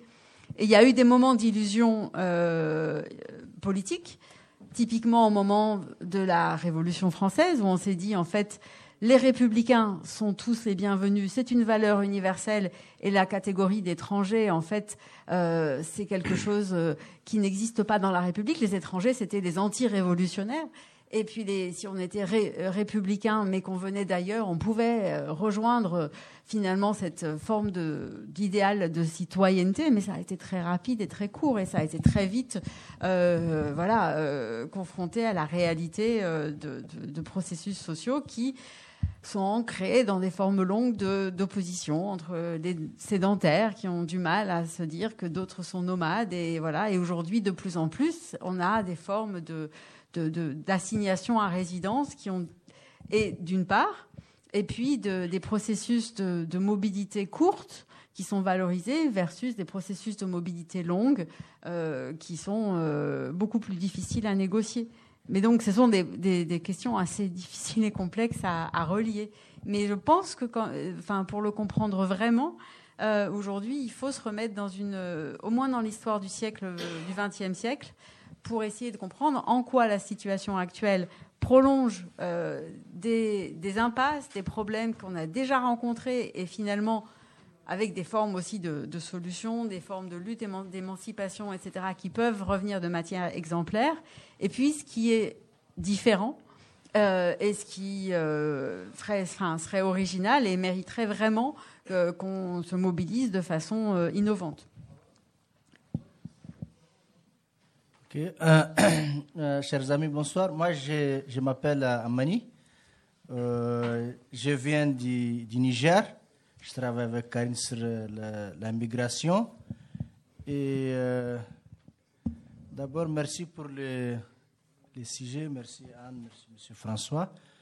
Euh, D'abord, c'est bien l'intitulé Les cris dans le désert, mais ça serait bien aussi qu'on dise les dans le désert et à la frontière. Parce que moi, je suis un enfant du désert. Peut-être que la notion du désert peut paraître un peu machin, un peu plutôt lourde, mais bon. euh, je pense que là d'où je viens, c'est, si vous voulez, c'est le laboratoire de ce que l'Union européenne veut faire des migrants, les Niger. À l'heure actuelle, nous sommes devenus, si vous voulez, un peu euh, un gouffre, parce que la question qui va se euh, venir, tout à l'heure, on avait parlé de c'est quoi entre, la différence entre réfugiés et migrants. Chez nous, il y a des réfugiés, des Érythréens et des Soudanais, qui sont effectivement calqués sur des gens qui, sont persécutés. Et l'OFRA, on les appelle demandeurs d'asile, le- l'OFRA les visite. Mais quelque part, il y a les migrants qui sont venus généralement de l'Afrique occidentale. Pour la plupart, le Niger est membre de la CEDEAO, la liberté de circulation existe. Mais ce qui est quand même difficile à comprendre, c'est c'est cette euh, classification des réfugiés, des migrants. Il y a d'autres qu'on essaie de, refaire, de, de, faire retourner dans leur pays d'origine, mais il y a d'autres à qui on dit de rentrer au Niger et d'attendre. À un moment donné, euh, le Niger va être dans une situation idéale, il l'est, parce qu'on est dans une situation d'insécurité permanente. Parce que euh, ces migrants qui viennent, qui n'ont rien à faire, vont euh, effectivement essayer de faire autre chose parce que nous sommes entourés de- par des, dans des pays euh, hostiles, la Libye, euh, ou bien en difficulté, la Libye, le Mali, le Nigeria, peut-être un peu le, le Burkina Faso. Et, et là, même la situation sociale au niveau du Niger va être un peu plus difficile à gérer parce que les gens, la- si vous voulez, la tension grogne. Ça, c'est peut-être un petit préliminaire que je voulais faire, mais tout cela m'amène à dire que, euh, en fait, il y a une ambiguïté dans la politique européenne. On dit la, la- les, Schengen, c'est vraiment la, la liberté de circuler et tout ça. Mais quelque part, il y a une, chaque euh, pays impose ou bien revient apparemment à ses anciennes lois quand on n'avait pas adopté, je ne sais pas, peut-être vous allez nous éclairer, peut-être vous allez m'éclairer sur ce, ce- sujet-là, parce qu'on a vu euh, des échanges entre l'Italie et, les- la France, parce que pour nous, les, les migrants, quand ils quittent chez nous, ils quittent la- le Niger, ils viennent par la Libye, ils rentrent par la, par l'Italie, euh, par la Méditerranée. Ce qui est intéressant pour nous, c'est de savoir pourquoi cette, euh, euh, ce manque d'entente, ou bien je ne sais pas comment je peux l'exprimer, entre l'Italie et la France, par exemple, sur cette question de, des migrants. L'autre question, c'est est-ce que la, la recherche en tant que telle peut-elle influencer ou bien peut-elle avoir un écho sur, euh, sur, la, sur, cette, situation politique qu'on est en train d'assister en Europe? Euh, de, loin, à travers les médias dont vous avez tout à l'heure parlé, on a l'impression plutôt qu'on stigmatise plutôt euh, déjà la première génération peut-être des migrants. Pour ceux, qui, pour ceux qui ont vu peut-être, il y a un film là qui est intéressant qu'on appelle Quartier 13, je crois. Où, bon, c'était une, il fallait décimer tout un quartier où il y a des migrants. Mais est-ce que euh, cette politique qu'on est en train de voir, est-ce qu'elle aura des répercussions ou pas? Merci. Je vais commencer par la deuxième question. Est-ce que la recherche peut avoir une influence sur les politiques qui sont menées? Non. Absolument pas. Euh, c'est des politiques qui aujourd'hui sont euh, menées euh, en fonction de considérations essentiellement idéologiques ou sondagières. Euh, alors, est-ce que ça veut dire que ce qu'on fait ne sert à rien? Euh, J'aime quand même à croire qu'on peut potentiellement influencer un petit peu l'opinion publique et que potentiellement ça se retrouve un peu dans les sondages d'opinion et que donc on puisse, à travers les sondages d'opinion, infléchir un petit peu la politique migratoire. Mais j'avoue que j'ai pas trop euh, d'espoir par rapport à ça. Et moi, je vois une énorme différence entre la question du climat et la question des migrations, où sur la question du climat, on peut voir une vraie influence des travaux de recherche sur les politiques publiques et, et, et je rencontre assez régulièrement des ministres du climat ou des ministres de l'environnement. j'ai jamais vu un seul ministre de l'Intérieur sur l'immigration. Ça ne les intéresse pas du tout de rencontrer les chercheurs. Euh, et, et, quelque part, ils vont même voir quelque part les travaux de recherche comme quelque chose qui peut s'opposer à leur politique et donc quelque chose qu'ils vont essayer de tenir le plus possible à l'écart. Donc je me fais aucune illusion quant à notre possibilité d'influencer les politiques publiques en matière de migration, sauf, comme je le disais, par le biais de l'opinion publique et donc des sondages d'opinion. Mais, c'est un long chemin. Donc ça demande beaucoup d'alcool. Euh, sur la question euh, France-Italie, euh, je dirais qu'il y a beaucoup quand même d'hypocrisie et de mise en scène dans la manière dont les deux pays vont quelque part jouer de leurs différences. Mais c'est un, vieux truc. Déjà, Sarkozy avait fermé la frontière à Vintimille à certains moments parce qu'il se plaignait que le gouvernement italien laissait un peu les migrants dans la nature sans les enregistrer.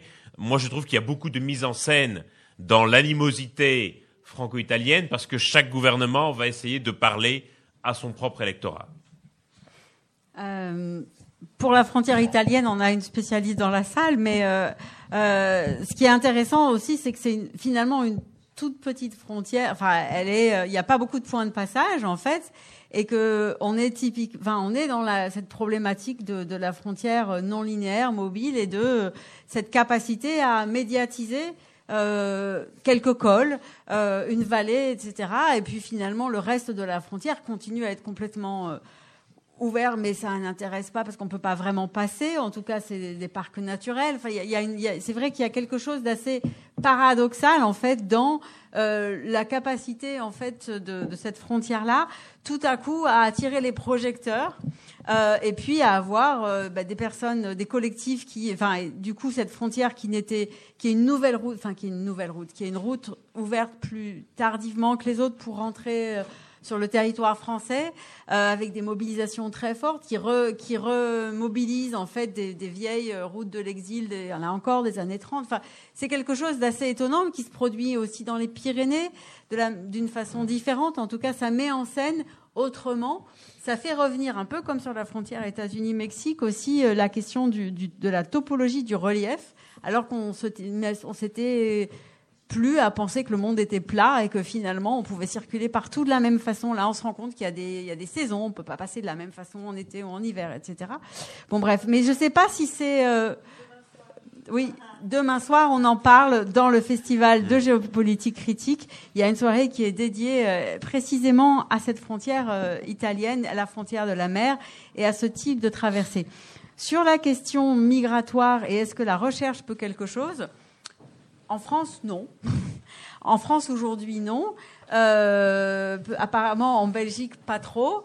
Euh, moi, j'ai quand même l'expérience de beaucoup travailler en Amérique du Nord où le rapport à la recherche est différent. Ça ne veut pas dire que Trump euh, se sert vraiment des travaux de nos collègues, mais il y a quand même des mails de Trump qui citent nos collègues en mmh. disant une géographe de l'université de Montréal a d'ailleurs dit qu'il y avait de plus en plus de, de, murs dans le monde. Alors la géographe de l'université de Montréal s'est empressée de répondre à Trump. Euh, elle s'était très très contente de pouvoir tweeter directement à Trump, Elisabeth Vallée, que euh, bah, elle avait effectivement documenté la multiplication des murs dans le monde, mais c'était plutôt pour les dénoncer, mmh. euh, et que donc Trump ne savait pas lire. C'était euh, peut-être qu'il savait compter, mais pas lire. Euh, donc là, il y a effectivement un problème, euh, mais Trump sait qu'il y a des chercheurs qui travaillent sur les frontières et sur les murs, et quelque part, il y a des conseillers qui lui font des notes là-dessus. Je suis même pas complètement sûre que ça se passe euh, de la même façon chez nous. En tout cas, sur les questions d'ouverture et de fermeture. Après, c'est pas complètement vrai dans les autres domaines de gestion de la frontière, et notamment pour la condition des personnes qui transfrontalières, en fait, hein, françaises, allemandes, etc. Parce que euh, là, il y a, y a, des interactions avec la production. Euh, euh, d'études, de recherche, etc. Et le dernier traité entre la France et l'Allemagne, en fait, a une dimension transfrontalière qui n'existait pas auparavant pour faciliter la vie des citoyens allemands, français euh, qui euh, n'existait pas auparavant. Donc en fait, il y a quand même des transformations de la, des, des, la fabrication et du fonctionnement des frontières européennes en Europe, des frontières internes. Et euh, il y a des petites choses. Après, il y a, il y a eu un GIEC. Aujourd'hui, récemment, il y a eu un JM, donc un, un, groupe de recherche et de mobilisation internationale autour de la question des migrations. Et par définition, ce qu'on oublie aussi, c'est que bah, les, les, la recherche, euh, ces résultats ne s'en font sentir que 20 ans après, hein, parce qu'en fait, elle dit des choses que la plupart du temps, euh, on n'est pas, euh, qui ne passent pas directement, qui sont en décalage avec euh, ce qui, euh, ce qui se, ce qui se fait dans le vaste monde. Donc aujourd'hui, quelque part, on en est paradoxalement, on a des hommes et des femmes politiques qui prennent des décisions avec des résultats de recherche qui ont été produits il y a 20 ans.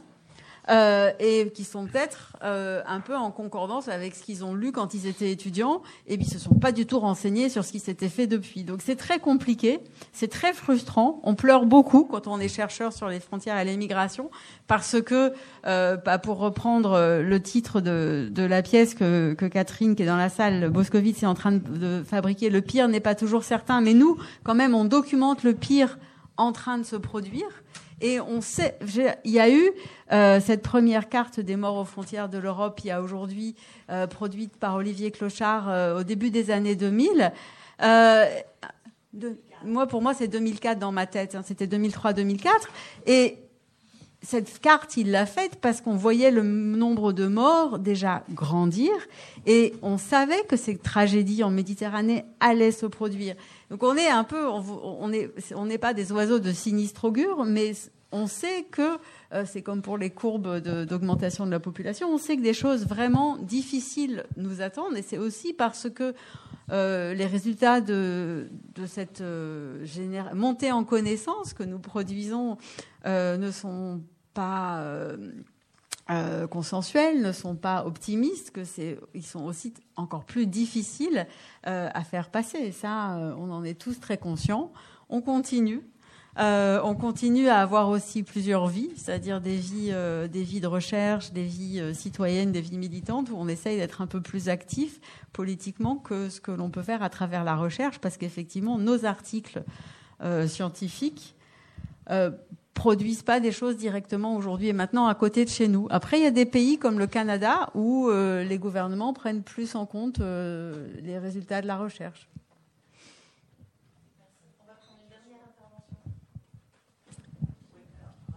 Voulais juste faire deux illustrations parce que je trouvais que entre ce qu'ont dit les deux intervenants et les questions qui ont été posées par les participants, ça donne envie justement d'illustrer. Mais par rapport, enfin, c'est pas vraiment une question, mais je suis moins pessimiste que François Gémen sur ce que pourraient donner les résultats de la recherche. Par exemple, cette idée de GIEC des migrations qu'ont lancé il n'y a pas très longtemps Hélène Violet, Camille Schmoll, Catherine Vittel-Levenen et d'autres, ça commence, pourquoi pas? Ça peut peut-être donner des idées.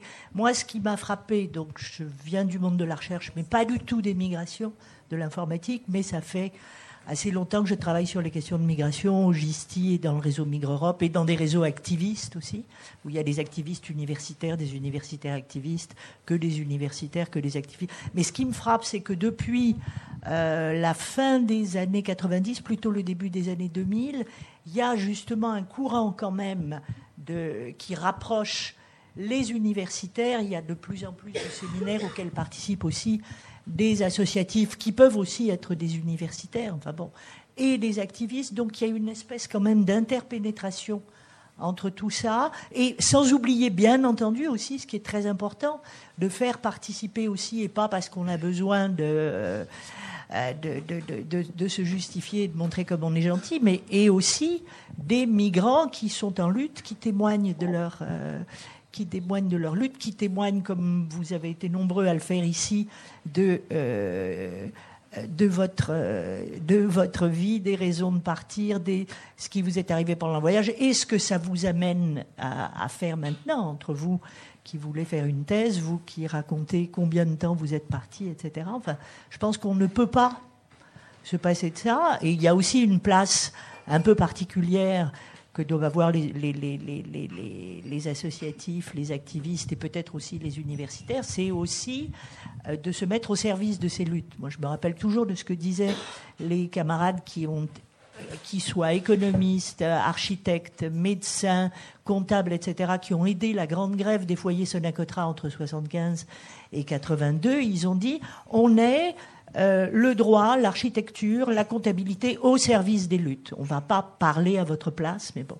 Sinon, par rapport, moi, il y a deux illustrations qui me sont venues par rapport à ce que vous disiez là sur euh, migrants, réfugiés. Enfin, c'est une, euh, une espèce d'utopie que développe Karen Akoka, qui travaille là-dessus, qui a fait sa thèse sur l'OFPRA, qui dit, mais, euh, et vous le disiez d'ailleurs en disant, c'est le contexte de l'après-guerre, c'est aussi le contexte de la guerre froide. Donc la Convention de Genève, c'est aussi le résultat de négociations entre le bloc de l'Est et le bloc de l'Ouest. Et Karen dit en rigolant, si c'était le bloc de l'Est qui avait gagné, eh bien maintenant, on pourrait demander euh, à être réfugié pour une situation collective qui est une situation de misère économique, etc. Et ceux qui ont été torturés euh, bah, n'y auraient pas droit. Bon, enfin, et je suis entièrement d'accord avec vous quand vous dites qu'il faut surtout pas changer la Convention de Genève, quelle qu'elle soit, parce qu'il y a eu une première tentative au début des années 2000 qui, qui était faite par le HCR lui-même, par Rude Lubert. C'était un truc qui s'appelait Convention Plus et qui saucissonnait la Convention de Genève pour en faire moins de, enfin, Convention plus pour moins de droits et moins bon. Dieu merci, c'est c'est parti. euh. Parce qu'il a couché avec sa secrétaire. Ah nom de Dieu, c'est pour ça. Bien sûr. Aïe aïe aïe, bon. Et puis, Dans, dans son bureau du HCR en plus. oh nom de Dieu, mais ça n'a pas lui plaire. Il, est- il est mort il y a quelques semaines. Bon, le, on va pas le regretter parce qu'il était vraiment, c'était bon. C'était d'ailleurs, je crois, l'ancien. Non, mais ce- ce- ceci, ceci dit pour dire que si- s'il n'avait pas couché avec sa secrétaire, on aurait peut-être eu Convention Plus. Mon Dieu. Mercredi soir, ici même à 19h, on aura une soirée pour débattre de, de cette question. Et puis continuez à écouter notre émission sur Radio Campus. Donc c'est le mardi soir à 19h, La voix qui crie dans le désert. On trouvait déjà que c'était un titre assez long, Amani, et tu proposes de le rajouter encore, de le rallonger encore. On va en discuter, on va en débattre en équipe. En tout cas, merci beaucoup à tous et à très bientôt.